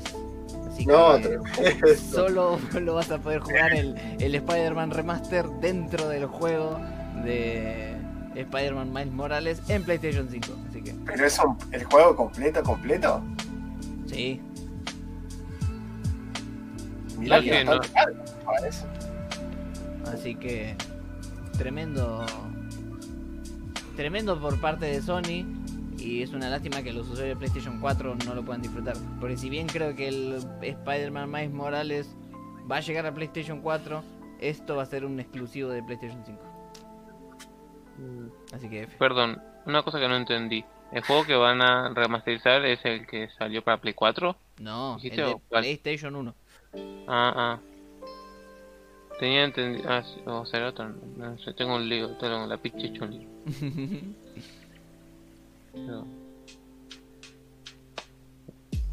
Así que vamos a poder columpiarnos por Nueva York como lo podíamos hacer en los, al principio de los 2000, pero esta vez con ray tracing. Mm. Bien, para los nostálgicos es una buena sorpresa. Quiero ver ese videojuego con, con esos gráficos. Lo quiero ver. Eh, Sí, yo creo que va a ser, a ser cómo va a estar la combinación loca de Carnage con Octopus. Así que bueno, yo se las tiro ahí. Si que alguien más quiere seguir con otra cosa. Mm, tenemos un par de actualizaciones del cine. Eh, una es que la película de Tom Cruise y Doug Liman, que van a filmar en el espacio, eh, se, se confirmó que se va a empezar a, a filmar en octubre del 2021, así que tenemos para un rato, pero ya sabemos que Tom Cruise le gusta arriesgar su vida y ponerse al límite siempre, eh, ya sea corriendo muchos kilómetros o saltando con su moto o tirándose de un edificio a otro. Pero bueno, ahora va a ir a filmar una película del espacio, así que eh, ya tenemos fecha para cuándo más o menos. Así que va a ser el primer actor en el espacio, bueno. Después otra cosa así chiquita que tenemos otra actualización es que la película del señor Steven Spielberg, eh, West Side Story, que no sé bien de qué va, creo que es un musical o algo así, eh, se va a posponer para diciembre del 2021 el 10 de diciembre para ser más específico. Así que si lo esperaban este año, eh, no va a llegar. Una Oh. pena, pero bueno. Mm. Digo que Spielberg siempre es sinónimo de calidad. Eh, quien eh, esos son las que voy a tirar por ahora. De paso, la batuta a alguien más si tiene alguna cosita. Neyshub, ¿tenés alguna noticia así rapidita? ¿O alguna de, de que quieras hablar? Sí, de lo que pasó con el diputado hace dos días. Oh, pobre diputado Emery. Qué chabón. Él solo le quería dar un besito. Eh, sí. ¿Qué pasó? Es que estaba, hablen. no, pasa que él estaba tomando la merienda y bueno, no era buen momento. Expl- Explicarle todo el contexto a Maxi porque me parece que no tiene ni idea. Ah, bueno, hay un diputado, que no me acuerdo de qué provincia, estaban en, estaban en sesión hablando de algo de política, ah, eh, creo que en cuanto a una ley o una reforma, y el diputado Mary estaba en vivo, o sea, en medio del Zoom, eh, chupándole las tetas a su esposa. Opa. Sí, Ah, se no, vio no. en, en cámara, lo vieron No, todos. no, no había ni sacado ni el sonido ni la cámara, o sea, como creo que el sonido no estaba, no sé bien. Pero es como que lo vieron todos y chao, quedó ahí. Pero como, pero como eh, estaba haciendo eso antes de que empiece la sesión y No, no, no, estaba en medio de la sesión haciendo eso. Y Massa, el diputado Massa, lo vio y lo sacó, lo rajó y lo, lo destituyó de de- del puesto. Bueno. Como si él nunca hubiera chupado una teta. Pero no en vivo, por Zoom. Bueno, un error. Yo no creo que lo haya hecho a propósito. pero- Pero igual es como re loco porque teníamos como el de Bullrich, creo que era, creo que era Bullrich, que había puesto una imagen fija y después apareció él atrás como fantasma. Sí. Y ahora tenemos el de la teta. Cosas raras. Pero, O sea, la política tiene sus cosas graciosas. sí. Bueno, eh, Emma, ¿vos tenés alguna cosilla? Eh, sí, te puedo decir que Crash Bandicoot 4 va a tener multijugador local. ¿Qué quiere decir esto? Que se va a poder jugar de a 2 hasta... no sé si hasta 4 cuatro jugadores, desconozco, sé que 2 seguro, en la misma consola. Pues, ¿qué, qué, qué quiere decir? Maxi, si yo tengo la PlayStation 4 y vos venís a mi casa, podemos jugar este juego los dos juntitos. Podemos jugar el modo carrera a contrarreloj. Y creo que esto es combo caja. En donde eh, gana quien rompe más cajas. Y el modo cooperativo de la historia. Pero los dos Mm. juntos en la misma casa. Ya no es. Este juego no es como, ay, si quiero jugar cooperativo, sí o sí, se tiene que jugar online. No, no, no. Puedo apagar el wifi y nos ponemos a jugar tranquilos en los dos en la misma play. Como... Interesante. Es bueno que vuelvan la- los juegos que puedan jugar de a dos porque se extraña, ¿no? Sí. Que no hay tantos títulos así ya. Que yo sepa. Sí, no, yo creo que No muchos. no, no siempre hoy en día se está apuntando a eso. PlayStation 3 es como que había vuelto en esa parte cooperativa. Sí, cooperativa local, sí. Por ejemplo, tenés un clásico de PlayStation 3 que es Resident Evil 6, que tiene cooperativo, que se puede jugar de a dos a pantalla dividida. Igual que el 5. Desconozco si se puede jugar online a pantalla dividida. Sí. No, no. Eh, en online es, es vos tu pantalla y la otra persona con su pantalla. Ah, mejor. Pero desconozco si se puede jugar online. Yo supongo que sí, pero bueno, ya, ya sabemos. ¿El Resident Evil 6? Sí, Sí, sí, se puede. Te lo confirmo porque yo lo juego. bien. Llegué, fue una de las últimas cosas que hice antes de venderte la Play. ¿Cómo? Esa- esas cosas no se tienen que andar revelando. Antes de regalarte la Play. No, mi Play se adquirió de forma legal en una tienda de Sony. Mentira. Uh, Así que. Ah, perdón. Hay cosas que no, no sé qué decir, entonces me pones. eh, bueno, Maxi, ¿qué más tenés? ¿Tenés algo por ahí? eh, tenemos que... eh, voy a tirar eh, una que es media media, que... ¿Conocen la franquicia estadounidense de locales de comida y jueguitos Chuck E. Cheese? No, no me pregunta. pero. Es un, un lugar de comida, no supongo que sirven pizza, que es lo más fácil de hacer, y tienen juegos para chicos. Eh, ¿Pachincos? Ah, eh, no, son tipo, ¿viste el patio de comida del Alto de Avellaneda? El patio de juegos del Alto de Avellaneda, una cosa así. un Playland. jueguitos que tenés que pegar, cosas así, bueno. Eh, bueno, esta, eh, esta compañía tiene miedo a la bancarrota y se va a unir, entre comillas, ¿no? Eh, a Hollywood para hacer una película de su personaje que es un ratón. Entonces, eh, o sea, hay que ver qué sale de esas cosas. Es, es una, una marca que quiere hacer una película de su personaje, entonces. Puede salir bien como puede salir mal. ¿Cómo? Que se llama Miguel. un chiste no lo entiendo. si es un hecho lo desconozco. Vamos a dejarlo de incertidumbre. Bien. Eh, pero bueno, a ver qué se salen con esto de Chukichis.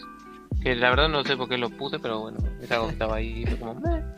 Siempre puede pasar con McDonald's o Burger King y después hacer un crossover ahí de franquicias, como peleando contra algo, ¿no? Ahí sí, peleando la franquicia. claro.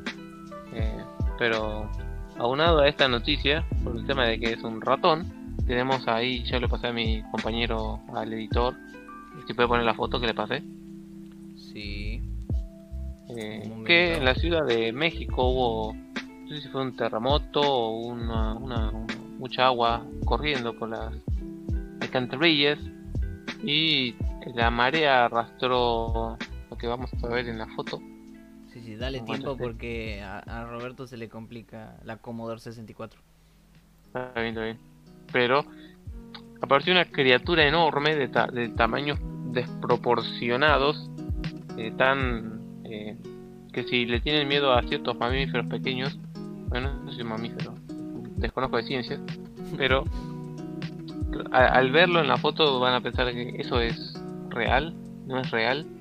Quiero que me digan qué les parece, a primera vista, lo que es.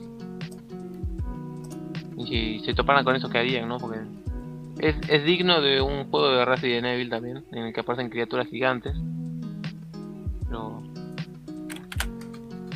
Ya, ya casi, ya casi termina Roberto. Pasa que también puede ser digno de las tortugas ninjas. Hay una pista, ¿no? Eh, como su maestro. Pero ahí está, a ver. Para que está pasando el fax. Robe- Roberto, ¿lo puedes acomodar? Está como Está bien, ahí más o menos. grande. Ahí va. criatura apareció. No, ahí está muy chiquito. Sí, dale tiempo porque se le traba, se le traba a Roberto.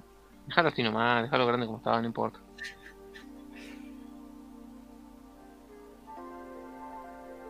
Como podemos apreciar en esa foto, eh, esa cosa gigante, esa rata enorme apareció en la en el caudal del río, se podría decir. Y impactó a muchas personas. ¿no? Ustedes ven eso, ¿qué, qué, qué es lo primero que piensan? Eh, no- nos invaden las ratas. Mm, Vaya, ese carpincho sí que es una mutación. ¿Hasta dónde hemos llegado? Hay que cerrar la planta nuclear. Si no, si hubiera pasado cerca de. no sé, de eh, Embalse de Río Tercero, donde está la, la planta de energía. Que ya se han reportado peces de tres ojos ahí. Ya se han reportado. Pero bueno. Eh, algo eh, lo, lo importante acá es el punto de que apareció esta rata gigante en, el- en, el- en- en la corriente acuática. Eh, pero se confirmó que era un traje de rata. Que no era una rata gigante. Así que si, si ven eh, esta imagen y dicen una rata gigante apareció, no se lo crean. O entren a la noticia, ¿no? Yo cuando vi eso dije, una rata gigante, oh por Dios. Primero verla, verlo ahí sentado fue como, ¿cómo la domesticaron tan rápido? ¿Estaría muerta? Pero después entré y vi que decían que era un traje y fue como, qué buen traje. Porque, no sé, es, es demasiado grande para hacer un traje. Sería ver fotos más de cerca, pero bueno. Ahí tienen. No sé si hay alguien que sea que les dé miedo a las ratas al punto de terror de que no la pueden ni ver o no. Mm, No. Estoy acostumbrado a ver ratas ya, así que. Te codias mucho con el sector gamer. Sí, y también con la gente que no quiere pagar. Mm, Apa. Usted, señor Emanuel. Eh, sí, podría decirse que tengo ratas en casa, ya que eh, hay varios jugadores de Minecraft. Uh. Bueno. Yo soy uno de ellos, así que... Sale un Among con los ratas. Eh, eso estaba pensando, un día esto podríamos jugar un, un porongas entre todos. ¿Por qué? Eh, Bueno, y ya que mencionaste lo del Among Us, no es una noticia de. No sé si vos la tenías la noticia, si la vas a decir, pero ya te la robé. Que eh, se estaba diciendo que va a salir una secuela del Among Us Ujú. 1, eh, pero aparentemente se canceló el- la producción de esta segunda parte. y van a mejorar el primero, van a no sé qué cosas le van a mejorar, pero lo van a mejorar y van a agregar contenu- contenido y un mapa nuevo. Así que para los que estén viciados con este juego, eh, estén felices porque va a tener actualizaciones. Que supongo que siempre serán bien recibidas, ¿no? Mientras sea para mejor para más diversión. Yo, si te digo la verdad, hasta ahora no lo he jugado nunca. Recién ayer vi un gameplay por primera vez. Eh, me dio- después de haber visto el gameplay me dieron ganas de, de jugar. Así que de- algún día de estos podemos hacer así un un Among Us entre, entre los mosquiteros y todos los que se quieran meter. Sí, porque de la tercera me aburrido. Sí. Se muy aburrido y muy rápido. Sí. Dame una oportunidad. Sí, no, yo estoy igual que vos. Eh, salió el juego y todos estaban como, uff, Among Us, Among Us. Está como, ¿qué? Y no entendía nada. Después lo vi que alguien lo jugó y dije, eh, no lo voy a ver porque no me llama la atención. Hace poco se puede decir que entre comillas me obligaron a verlo. Y... Pero pasó de un youtuber que a mí me simpatiza, entonces que todo lo que toca es oro.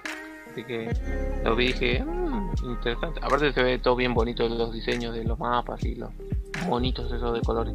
Los tripulantes. Sí. Me gustó también la teoría que dicen que esto es una precuela del Pac-Man. Eso también es gracioso. Y que el, que el amarillo, eh, o sea, el Pac-Man es el, el tripulante que mató a los otros y los fantasmitas son los tripulantes muertos. Entonces, Papá. tremenda película, así que Sí. Mal, mal. yo quiero ver el que fumó ese. Pero, Yo quiero fumar. hey, ¿qué más? ¿En Nayuk alguna noticia? No, más que esa, no estoy muy atento a las redes sociales esta semana, ni tampoco a la televisión. ¿Se entiende? ¿Usted, señor Manuel, tiene alguna cosilla por ahí? Sí, para los usuarios de Steam que jugaron Halo 1 en su momento, eh, agregaron Halo 3 ODST a la colección de El Jefe Maestro, así que ya tienen otro título más para disfrutar en PC. Los que los jugadores de PC que estaban negados a comprar una consola ya pueden disfrutar otro capítulo más de esta saga en PC. Después de cuántos años, ¿no? Sí. Creo que salió en 2012, 2013. No, 2013 salió el último eh, Halo Reach. Este no sé si salió antes o después. Pero bueno, ya lo tienen. Disfrútenlo. Eso siempre es bueno. Lo, lo importante es enriquecerse de la historia. Exacto. Tiene una muy buena historia. También. Mm. Bien, eh, yo por mi parte tengo una pequeña, otro eh, noticia de cine, se puede decir, que la película Cherry de los de los hermanos rusos, conocidos por haber trabajado en Marvel. eh, esta película que no sé bien de qué va, pero tenía a Tom Holland como protagonista. eh, ahora se estrenará en la aplicación de Apple TV Plus, así que y la esperaban en su plataforma de streaming favorita o más popular que es Netflix y no va a estar desgraciadamente así que a tener que ser pirateada lamentablemente porque no creo que alguien acá tenga Apple Plus pero iba a salir para el 2021 así. y también se dice que esta película planea ir para los Oscars porque tiene un tono dramático la película entonces eh, siempre siempre están interesados en, en los Oscars y hay que ver qué pasa con esta película eh, ¿Quiere que tire otra? ¿Otra? Dale, dale, dale. Si tenés dos, mandate dos más seguidos. Sí, tengo unas cuantas. Después vamos a entrar ya, esta es la sección de- en, en el espacio publicitario de Marvel, para actualizar las noticias. Lo primero y más importante es que salió el primer tráiler en forma de la serie de WandaVision. No sé si mis compañeros lo vieron o si el público Sí, lo vio. sí, sí. No, no yo, no, yo no lo vi. Yo voy a hacer como vos y voy a esperar a que salga el producto final. Ah, ¿por qué como yo? Yo nunca dije que no, ve- no veía trailers. No, no, pero solés ver un, un trailer y es como, Ah. bueno, listo, ya no veo más nada. Mm, Vi lo que los adelantos viejos que habían salido cuando empezó lo de Disney Plus y hasta ahí llegó mi amor. mm. Dije, esto está copado, no voy a ver más nada. Cuando salga, lo veré. Mm. Bueno, pero no me puedes cortar el tema así, Emma. eh, bueno, salió este tráiler del... O sea, sí, es como vos decís, veo este tráiler y yo también necesito ver más nada porque me interesa verlo.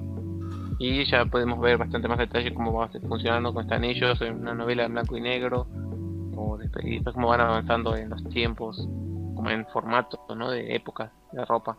Vemos cómo están ahí, visión chocándose con la realidad y cosas muy raras. Entonces se ve interesante por ese lado, ¿no? Porque pareciera como que Wanda creó toda una realidad para ellos dos. Pero... Y hay personajes ahí que se ven que ya se salió información de quién pueden ser eh, y que ya se habían confirmado. Pero si acá el señor Manuel no quiere arruinarse algo, voy a ahorrarme los detalles. Pero... Y voy a saltar a otra noticia. Eh, bueno, esto es más un rumor de que eh, se está buscando al actor Tom Cruise, ya mencionado en este programa, eh, que lo quieren para hacer un cameo en Doctor Strange eh, and the Multiverse of Madness. Creo que lo dije bien. Eh, están buscando a este actor para que haga una versión de, de Tony Stark de un mundo alternativo. Rico. Mundo. Mirá, boludo, qué bueno. Mm, Porque o sea, a este actor y también al señor John Kras- Kran- Krasinski, Krasinski. sí, el de The Office o el de Un lugar en silencio. eh, bueno, y estos dos para interpretar a, eh, Iron Man, ¿no? Tom Cruise y al Capitán América, el señor Krasinski, en universos alternos. Entonces, como que van a funcionar como cameos, van a aparecer ahí un segundito ahí haciendo el chiste. ¿Por qué estos dos? Porque eran las primeras opciones que se tuvieron cuando se pensaban para los personajes. El señor Tom Cruise, como ya dije, para Tony Stark. Que yo siento que hubiera quedado bien también. Estéticamente, por lo menos actual, actuacionalmente. Eh, no sé cómo actúa el señor Tom Cruise. Pero creo que hubiera quedado bien también el personaje. Entonces, verlo a él como un Iron Man sería divertido. Eh, y el señor Krasinski, bueno, uno esperaba, bueno, a ver, que haga el Capitán América de otro universo no queda mal, pero sería lamentable que los rumores que decían que lo buscaban para que haga de el señor fantástico o elástico de los cuatro fantásticos eh, eh, no sean ciertos, es una pena, pero bueno, cosas de la vida. Eh, y eso, eh, después, ya que la otra no la pude decir, también tenemos que el señor J.K. Simmons, quien interpretó a J. Jonah Jason en la trilogía de Spider-Man y volvió a interpretarlo para Spider-Man Lejos de Casa, Sí. eh, dijo que él tiene ganas de seguir con el personaje. Así que, y también dio un comentario gracioso de que por qué su JJ Jameson estaba pelado. Dice que fue más por cuestiones de tiempo que por que el personaje era necesario hacerlo pelado. O sea, que no tuvieron tiempo de hacerle la peluca respectiva. Porque en la película de Sam Raimi, él usó una peluca para interpretar al personaje, porque él siempre fue pelado. Entonces, eh, para esta película no llegaron a hacerse, entonces eh, quedó así peladito. Pero le da su detalle, ¿no? De diferente versión, para que la gente no lo confunda tanto. ¿Opiniones? Que para Eh, mí. creo que los mejores cameos que hizo. Sí, y para mí lo de la pelada tampoco era tan significativo, no cambió tanto. Sí. Es como estuvo en 5 minutos y en los 5 minutos que vos dijiste, lo ves, decís, ¿cómo te extraño? Sí, aparte va a ser divertido si va a estar para las siguientes películas. eh, ver a ver qué tanto abarque su personaje, ¿no? Si va a ser más cameos o simplemente o va a ser un personaje. A mí me gustaría personalmente que funja de villano, más o menos, ¿no? De no sé si vieron la serie de- en los 90 de Spider-Man y creo que un poco de los cómics también. Eh, él le pagaba a un científico para que crea arañas para atrapar al hombre araña justamente. Entonces, No, sería, sería interesante que en estas películas hagan algo así también. De que él eh, le, le, le, ¿cómo decirlo? Le pague a alguien para que cree trajes arañas justamente. ¿no? Entonces, sería divertido que tomen ese rumbo con JJ Jameson. Sí. Así que ahora tengo un par más, pero las tiro ahora después. ¿Qué más tiene, señor Manuel? bueno, eh, así como mencioné lo de Crash Bandicoot, ya te puedo decir que eh, Crash Bandicoot 4 acaba de mostrar su tráiler de lanzamiento y que va a estar disponible el 2 de octubre para PlayStation 4 y Xbox One. Eh, en el tráiler no se muestra mucho más de lo que ya sabíamos. Se muestra esta nueva máscara y Crash atravesando portales que por lo que ya sabíamos de la sinopsis, esos portales lo llevan a distintos, distintas líneas temporales. ¿Tipo universos o entonces el tiempo normal? Eh, no, creo que todo, todo junto. Universos, tiempo. Mm, Si mal no recuerdo, bueno, el juego se llama eh, Crash Bandicoot a través del tiempo, pero dijeron que iba, no solo iba a ser eh, distintas líneas temporales, sino que iba a ser todo junto, eh, dimensiones, universos paralelos y todo eso. Así que ¿cómo? ¿Este juego está siendo hecho por Naughty Dog o es por otra compañía? no, no, 100% por Naughty Dog. Uf, Así que sale como el de Last of Us, ¿sabes qué? no, no creo, aparte es Crash. Pero bueno, la gente va a encontrar algo para lo que quejarse. Es, la gente es experta en eso. Me van a decir, ah, esto no hicieron. No, ¿Cómo hicieron el de Last of Us y no pueden hacer mejor el Crash Bandicoot? Muy infantil. Ya me lo veo venir. Uno de ¿Cómo los... bien cambian Nathan Drake? Uno de los platos fuertes de esta semana fue que Microsoft compró Bethesda, no sé si conocen a la desarrolladora Bethesda, que son los que hicieron juegos como Fallout, eh, la saga de Elder Scroll, Doom, los últimos, Wolfenstein, The Evil Within, bueno. Ahora resulta que Microsoft barra Xbox adquirieron Bethesda por nada más ni nada menos que 7.5 mil millones de dólares. Lo que ganamos en un fin de semana, básicamente. Claro. Un, un vueltito para nosotros. Vuelta del chino. Sí, en caramelo. Esta es una de las empresas más grandes de la industria, Bethesda. Sí. Y Es como el equivalente de Disney con Fox. claro, el- la excusa esta fue que muchos de los juegos de Bethesda no estaban incluidos en el Game Pass. El Game Pass es este especie de Netflix que tiene eh, Xbox en donde vos pagas una suscripción mensual para jugar un montón de videojuegos. Que es como es el equivalente a PlayStation Plus de, de Xbox. Que el PlayStation Plus también es una suscripción mensual en donde vos vas eh, jugando juegos gratis si pagas esta suscripción mensual. En base a esta compra, muchos de los títulos de Bethesda se pueden agregar a el Game Pass de Xbox, entonces a Microsoft le cierran la cuenta por todos lados porque muchos más usuarios se van a suscribir al Game Pass para jugar estos títulos. Si es que no los compraron previamente, ¿no?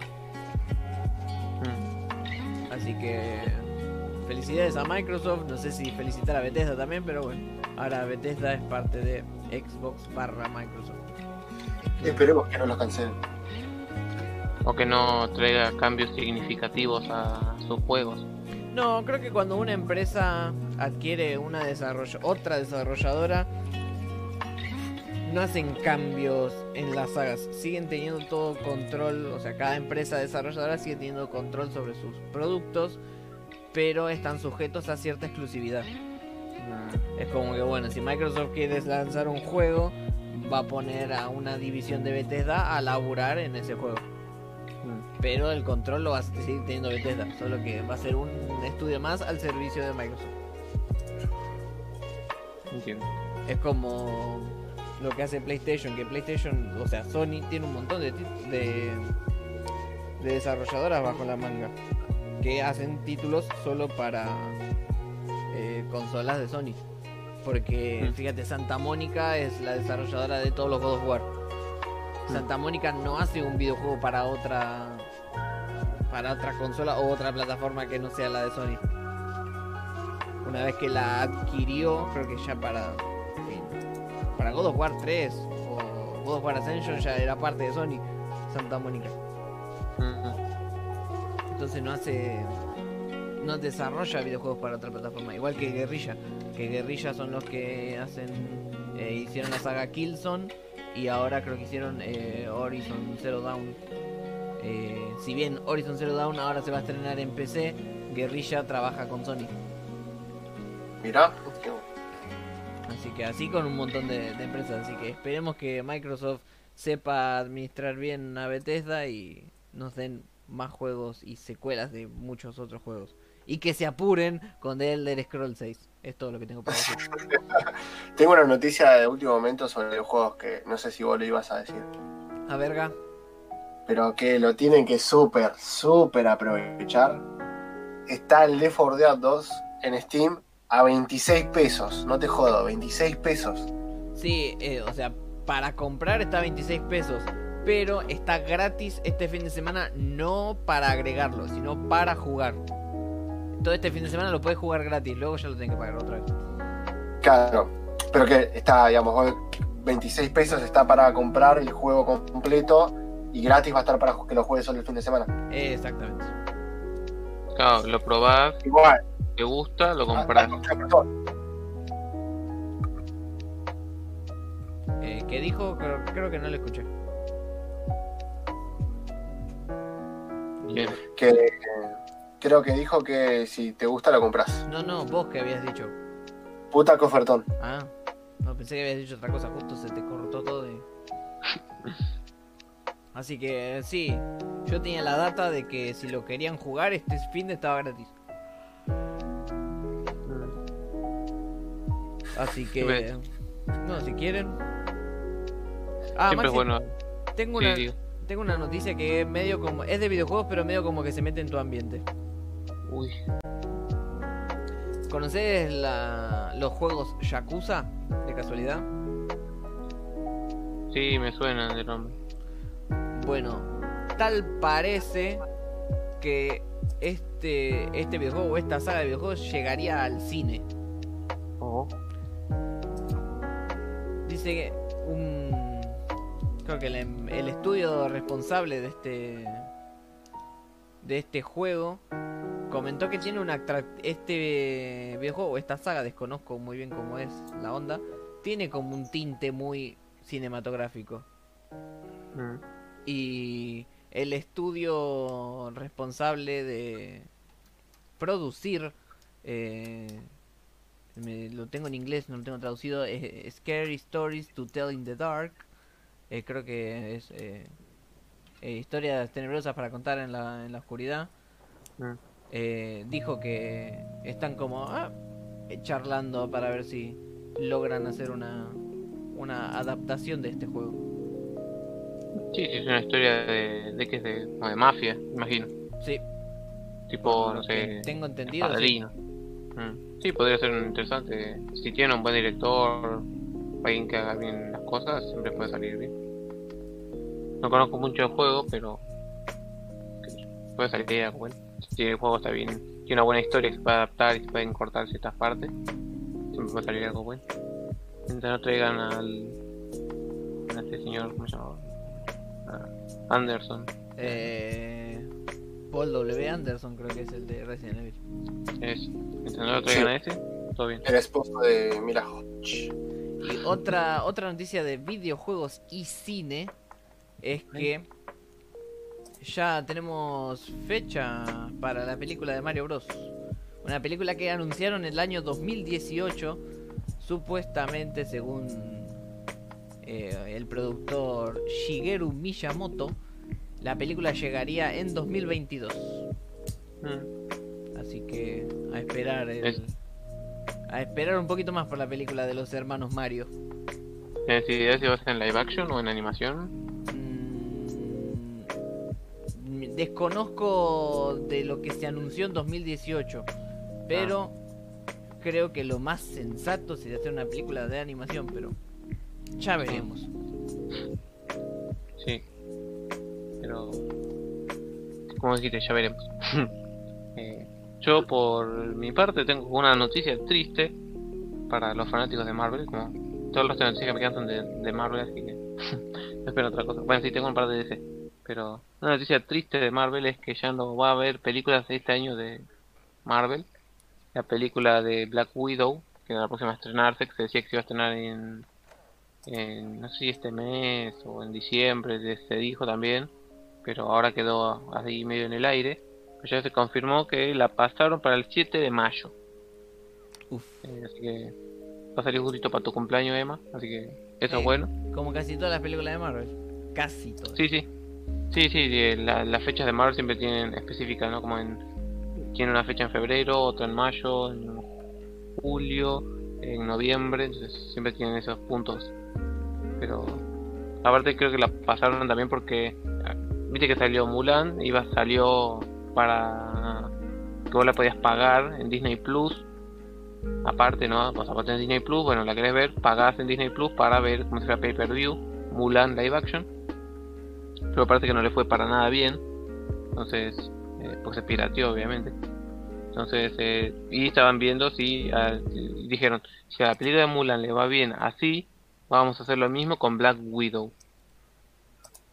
Entre comillas, por suerte, entre comillas no, por suerte y por desgracia, a Mulan le fue mal en ese formato. Entonces dijeron: uy, no, eh, mejor no nos arriesgamos con Black Widow porque es un una película que mucha gente espera, obviamente desde Marvel siempre trae dineros, entonces dijeron no, vamos a posponerlo un poquito y la tiraron para mayo. Eh, Sí, pero bueno, ahí también es diferente porque una producción como Black Widow es una producción que se espera hace un montón. Mulan nadie la pidió. Eh, no sé, o sea, yo creo- hay mucha gente retractora de los live action de Disney. Yo creo que no, no, ma- a ver, mi filosofía es no mata a nadie una película de live action, entonces, ¿por qué te molestaría verla? O sea, le das una oportunidad a la vez, obviamente va a ser diferente a la original, entonces Sí, igual yo creo que con Mulan lo que nadie entendió es que no es una adaptación de la película animada, sino que es una adaptación del cuento chino original. Claro. Y ahí nace el hate, porque la gente no entendió eso y estaba esperando eh, una adaptación de la película animada. Entonces cuando No, vieron que la película se enojaron. Lo que pasó que también, eh, digamos, bueno, no solo eso, que quiso adaptar a lo que sería la leyenda original, sino que la adaptó mal. No sé si mal, a ver, ya de por sí todas las historias de Disney, Hércules, Pinocho, todas tienen todas sus libertades enormes que se tomaron para crearlas. Entonces, que se tomen libertades ahora con los live action, lo hicieron con las animadas, creo que es medio bobo enojarse con eso. Así. Si vos amás este clásico que ya por desde sí, ese punto de vista, sí, por el hecho de que, o sea, entiendo de que Mulan, por ejemplo, es porque a mí se me, contra- se me genera esta contra, eh, eh, esta contra, como que, ¿por qué sí acepto Mulan la de la animada y no Mulan esta? Eh, yo, en mi parte, como, como para hatearla un poco, me parece una película que no aporta nada, que trata de adaptar algo basado en una leyenda y que no la adopta como no la, no la eh, adapta como debería ser. Eh, y entonces es como que es una película que, en lo personal digo, es una película que se podían haber ahorrado en hacerla. mm. a ver, como sí o como no, qué sé yo. eh, Con Claro. eso justo se pueden ahorrar cualquier película, vos decís, ah, te pudiste haber ahorrado eso, ¿no? Pero, o sea, o sea, no necesariamente, pone- es, es lo mismo que cae en cualquier adaptación de cómic. O sea, la gente que se queja porque no son fiel al cómic, entonces es como, pero esto no es el cómic, si vos querés ver el cómic, anda al cómic. Ellos están pretendiendo hacer lo mismo que ya existía. Entonces acá Sí, están haciendo entiendo tu punto de vista y en eso estoy de acuerdo. o sea, siempre se van a tomar libertades y era obvio que esta película no iba a ser la excepción. O sea, es- aparte no sé cuán extensa es la historia de la que se inspiró Mulan como para explotar más. Entonces supongo que se toman más libertades creativas para decir, bueno, vamos a hacer una cosa nueva con el nombre de Mulan. Aparentemente a la gente no le gustó, no sé, yo aún no la vi, pero me llama la atención que yo, o sea, Bueno, si la viera, me gustaría saber su opinión. Y, y si la- alguien la vio, de lo que nos esté escuchando, que también nos dé una opinión. Mm. Mi Con- opinión personal es una película que vos mirala y sacá tus propias conclusiones, pero a mí la verdad que no me aportó nada. Pero por eso, eh, a ver, haciendo una mini reseña, ¿qué te pareció que le faltó eh, algo Mejor. a la película? Mejor construcción de personajes, no ser tan cliché. Mm, eh, y nada, eso más que nada, peca mucho de los clichés. Y ese es lo que a mí me genera como tipo ya no me banco esta película. un rechazo, sí. Por eso. Porque Mm. después si hablamos de laburo y como que trataron de hacer lo mejor posible para lo que les permitieron en cierta forma. Mm, Pero no, no, no dejan, no recae en la parte de que sigue siendo un- eh, a, mi, a mi parecer, obviamente, deja de ser como peca de muchos clichés y de cosas que son típicas que en algunas películas funcionan, pero en esta no funcionó. mm, Que no, no voy a decir porque si no es spoilearte la película. claro. Eh, y nada, y esa también, y otra que después leí, y, y cuando cosa, digamos, que China no la aceptó tampoco, China no le gustó para nada por el hecho de que, digamos, la leyenda de, de Mulan en, el- en la cultura china es una leyenda, un cuento que dependiendo de la región cobra como, que tiene como un, un significado diferente o, su- o la historia se da de diferente forma. Pero Mulan, el- el- eh, lo que sería la, como la, la protagonista, es, es considerada una. Un, como, ¿Cómo te puedo decir? Un santo. Claro, un personaje muy importante para la cultura china. Es un cuento que lo conocen de, de gente que desde que nace. Mm, Y el hecho de que quisieron a- adaptar, ser más fiel, y tipo, le metieron como un par de flasheadas que no van, que esas flasheadas vienen del lado de un pensamiento occidental, no del lado oriental. mm, Entonces también ahí es donde peca la película. Tipo, Mm. quisiste adaptar y la adaptaste mal. Porque eh, yo entiendo que bueno vas a hacer igual y me parece perfecto que no lo hagas igual. porque Para eso veo el libro de la novela. O el- leo la leyenda, o el libro, o veo el cómic, o de lo que vas a adaptar. Pero si lo vas a adaptar, esmerate en hacerlo. Fuertes declaraciones. sí. Ya sabemos quién no nos va a sponsorear. Chao Disney. Putos. Pero es un tema para arduo debate las adaptaciones. Pero bueno, Sí. tengo entendido que además tampoco le gustan las adaptaciones de Disney o que lo hagan. Mira, el libro de la selva a mí me gustó mucho. Eh, que fue una de las primeras adaptaciones live action cuando empezó Disney.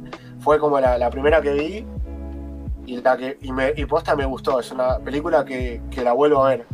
Mm, Después, y es, y es re loco porque no pierde esa magia que tiene el libro de la selva. Pero después el Rey León, no, no me gustó. Comparto. El Rey León a mí tampoco me gustó, ¿eh? Siento, siento que lo podrían haber hecho mejor la adaptación del Rey León. Siento como que se tomaron otras libertades que no funcionaban tan bien como en la película anterior. Sí, supongo que el hecho de tratar de hacer lo más realista posible hace que pierda cierta magia. Sí, o sea, yo siento que perdió magia en ese punto. O sea, se centraron mucho en, en, en la realidad y no en lo- algunos rasgos característicos de ciertos personajes. Y no estoy hablando de, qué sé yo, de que canten, bailen, se muevan, salten, sino que, por ejemplo, algo tan simple como la melena de Simba. Simba no Mm. tiene su melena característica. Y es como que siento que es eso es parte del personaje y medio como que se, se lo funaron. Claro, Es como que es como que Ascar no tenga la cicatriz. Claro, exacto. Y además algo que es un factor que lamentablemente crecimos con eso y como que cuesta un poco separarlo, que las películas de Disney tienen la, la magia de Disney, es como las canciones que tienen. Y algo que me llamó la atención de Mulan, que es como un spoiler, pero no te estoy spoileando. O- no, mejor no lo digo porque si no es como... Ya No, está, dígalo. Véanlo, no, véanlo ustedes, porque si no es como, bueno, no. Eh, voy a hablar más del Rey León. El Rey León, tipo, tiene las canciones, todo habla, pero ¿qué pasa? Los personajes animados eran expresivos. Acá, esa parte, al, al- al ser eh, animales eh, reales en cierta forma, perdieron toda esa expresividad, entonces ya como que no es la misma. Mm. La misma. No, no se puede generar la, la misma, la misma impresión de diferente forma. Mm. Sí, sí, pierde toda empatía. Es como si hicieras una película con actores y todos Claro. actuaran como Schwarzenegger, ¿no? Ahí, Claro. Pero en cambio, el de la selva lo logró, a mi parecer. Sí, sí. Eso es lo Sí, que eso me- es tipo el, carisma de los personajes ya. Exacto. Mm. Pero. Como que. Bueno, pone otra película que yo creo que sin. que yo sí vi las dos versiones. Fue La Bella y la Bestia. Que también fue como.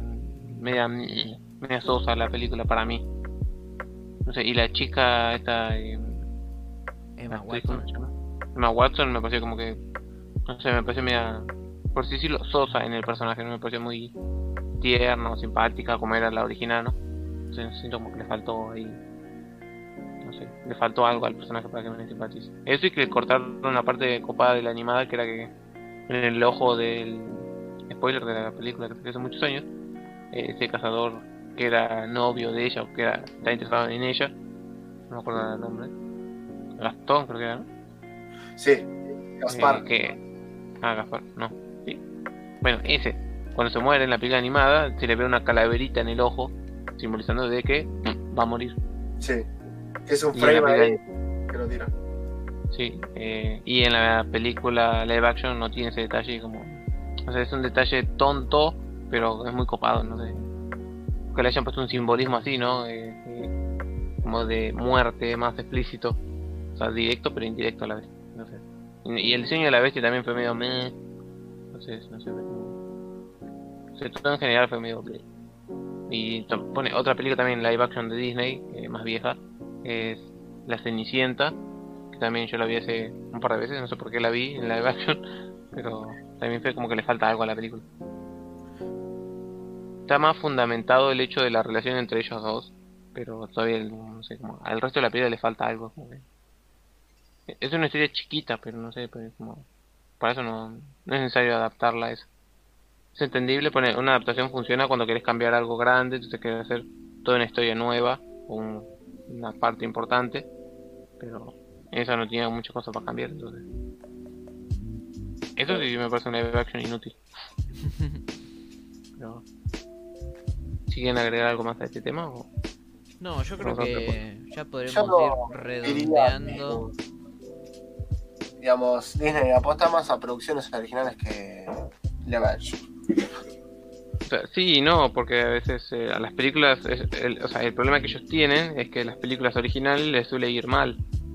Entonces, eh, si ha- hacen algo original y después nadie lo ve, o sea, ahí te está diciendo de que a la gente le interesa ver cosas nuevas. Entonces, capaz lo que habría que hacer es que la gente, alentar a la gente a que vea producciones de historias que no conocen, darles una oportunidad. Por ejemplo, eh, Tomorrowland, la película con George Clooney y otras dos chicas que no me acuerdo nombre, no conozco el nombre.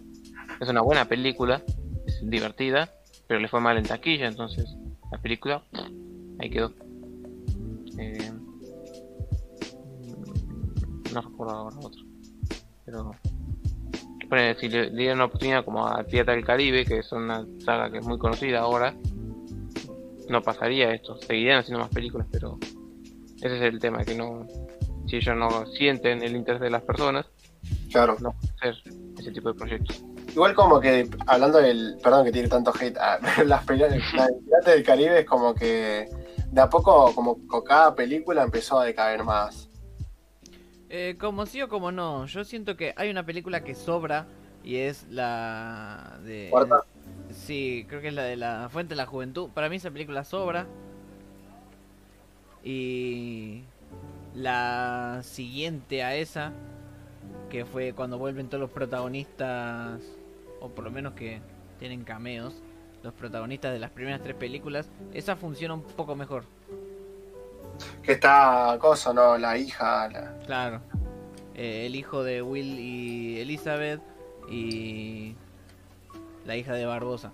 Esa película funciona mejor, para mí, ¿eh? Funciona mejor que la de La Fuente de la Juventud.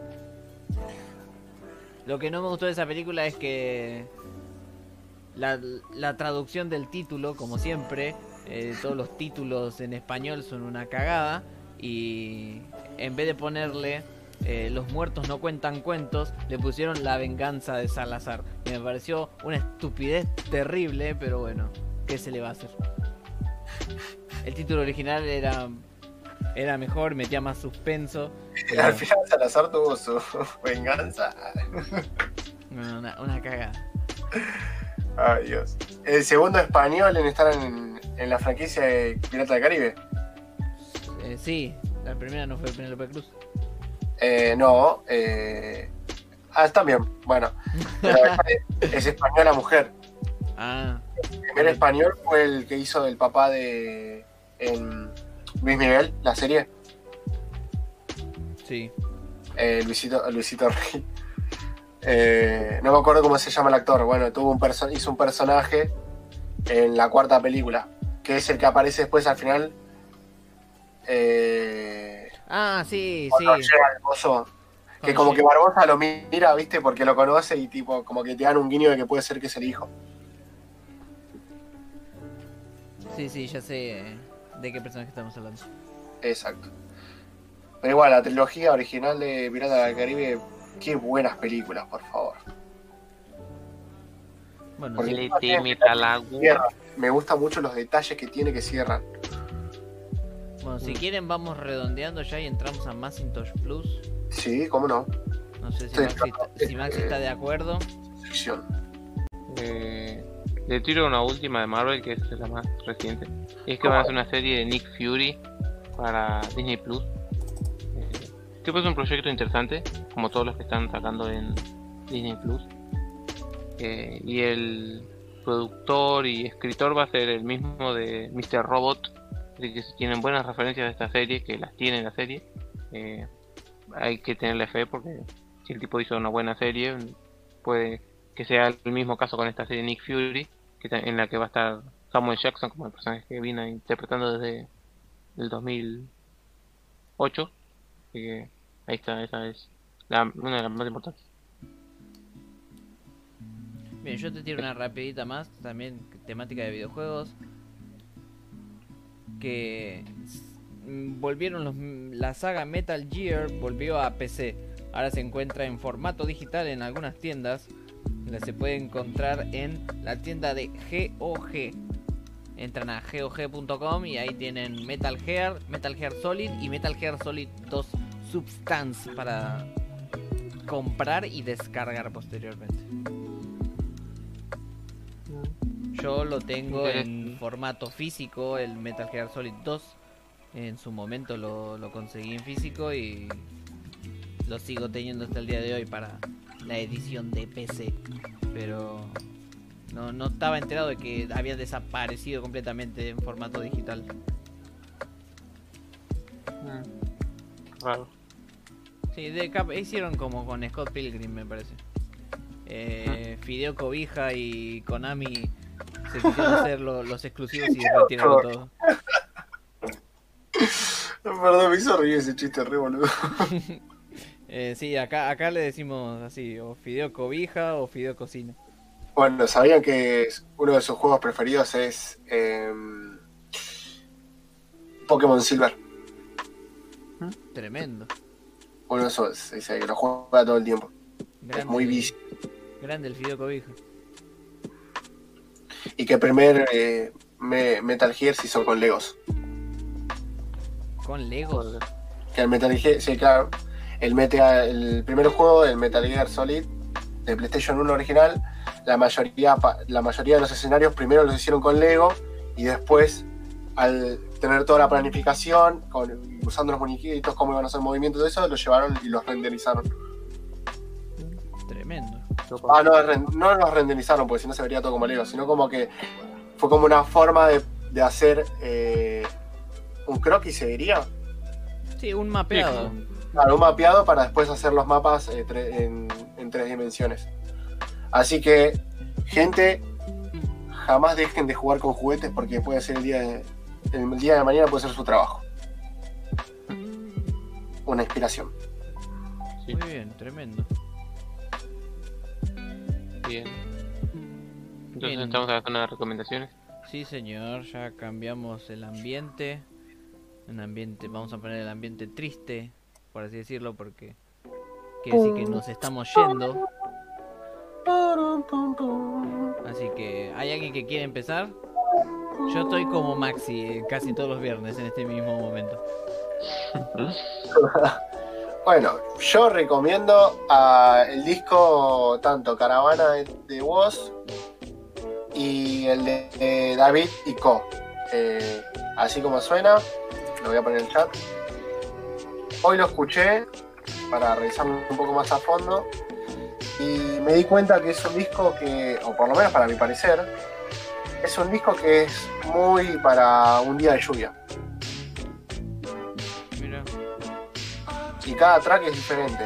encima.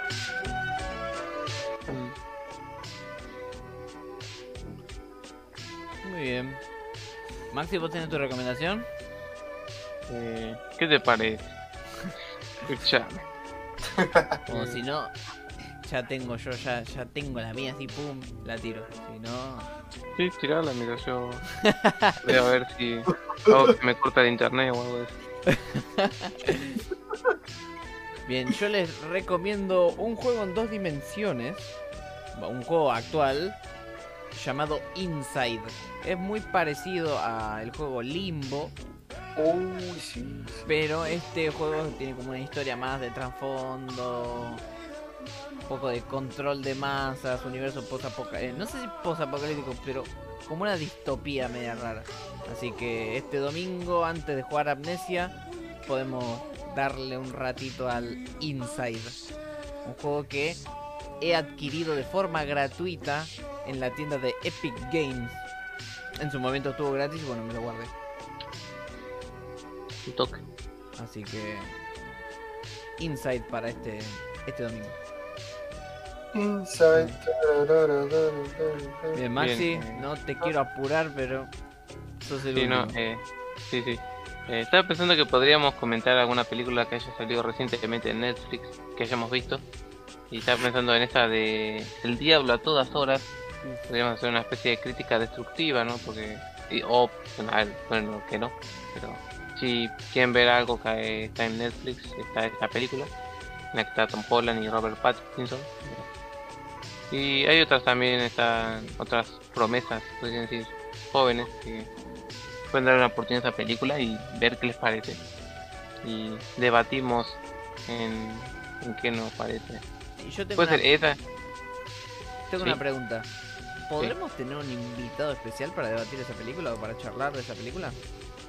Eh, yo no tengo, pero si vos tenés, yo no, tengo- no tengo ningún problema. Eh, el- el- este invitado que estoy proponiendo, tú también lo conoces, así que Eh, bueno, supongo. eh, el, el señor del pozo. Ah, sí, sí. Está Si él, si él disponible. quiere, claro, si él quiere está disponible. Claro. Sí, yo no tengo problema. No sé si la veo, pero Creo que sí, creo que vi una recomendación de él en su, su perfil de Instagram, así que. Ah, sí, podemos hacer algo más corto de lo normal, pero sí. O sea, no dure dos horas. pero Ya veremos. Así que vean esa película y. Si no empezamos más temprano, pero ya lo veremos. Así que. Sí. Pero. eh, andaremos por ese, por ese tono. Y también pido disculpas porque no hicimos comentarios de los caballeros zodiacos. Pero hubo un problema ahí con la señal. Que se cayó. Ya un, un día de estos haremos el, el directo del torneo galáctico. Sí. Pero. Eso. Vean eh, El Diablo a todas horas que. Es, es- es interesante, supongo. Ya hablaremos a detalle. Y bueno, yo creo que con esto podemos concluir esta emisión del día de la fecha. Ah, voy a aprovechar y se lo voy a enseñar a, a Eneishu porque creo que no lo sabe esto. A Siempre, ver. siempre al final de cada programa, como podrás apreciar, ti- tiramos la misma frase que la tenemos que ir completando entre los tres. Bueno, a ver. Si, siempre alguien va a decir, bueno, eh, sin nada más que decir, otro va a decir sin nada más que agregar y el último va a decir sin nada más que hablar.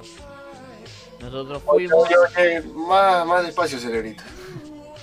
es, acordate la frase, nosotros, eh, sin nada más que decir, sin nada más que agregar, sin Sin nada, más que hablar. que hablar, nosotros fuimos y esto fue Los Tres Mosquiteros. Así que si te parece, ya podemos tirar la frase y nos vamos a la ñonga. Bueno, nada puede malir sal. Así que Maxi, si quieres iniciar con este ritual místico. Así que sin nada más que decir. sin nada más que agregar, Sin nada más que hablar. Nosotros fuimos y esto es Los, Tres Mosquiteros. muchas gracias a todos los que estuvieron ahí expectando. Gracias a Gokunks por haber seguido este hermoso y cristiano canal. Gracias a ustedes, mis, mis mosquiteros, por acompañarme a mí y acompañarnos entre los tres una semana más. Namaste a ti. Y bueno, gracias a todos y nos estamos viendo la semana que viene. Cuídense. Hasta luego.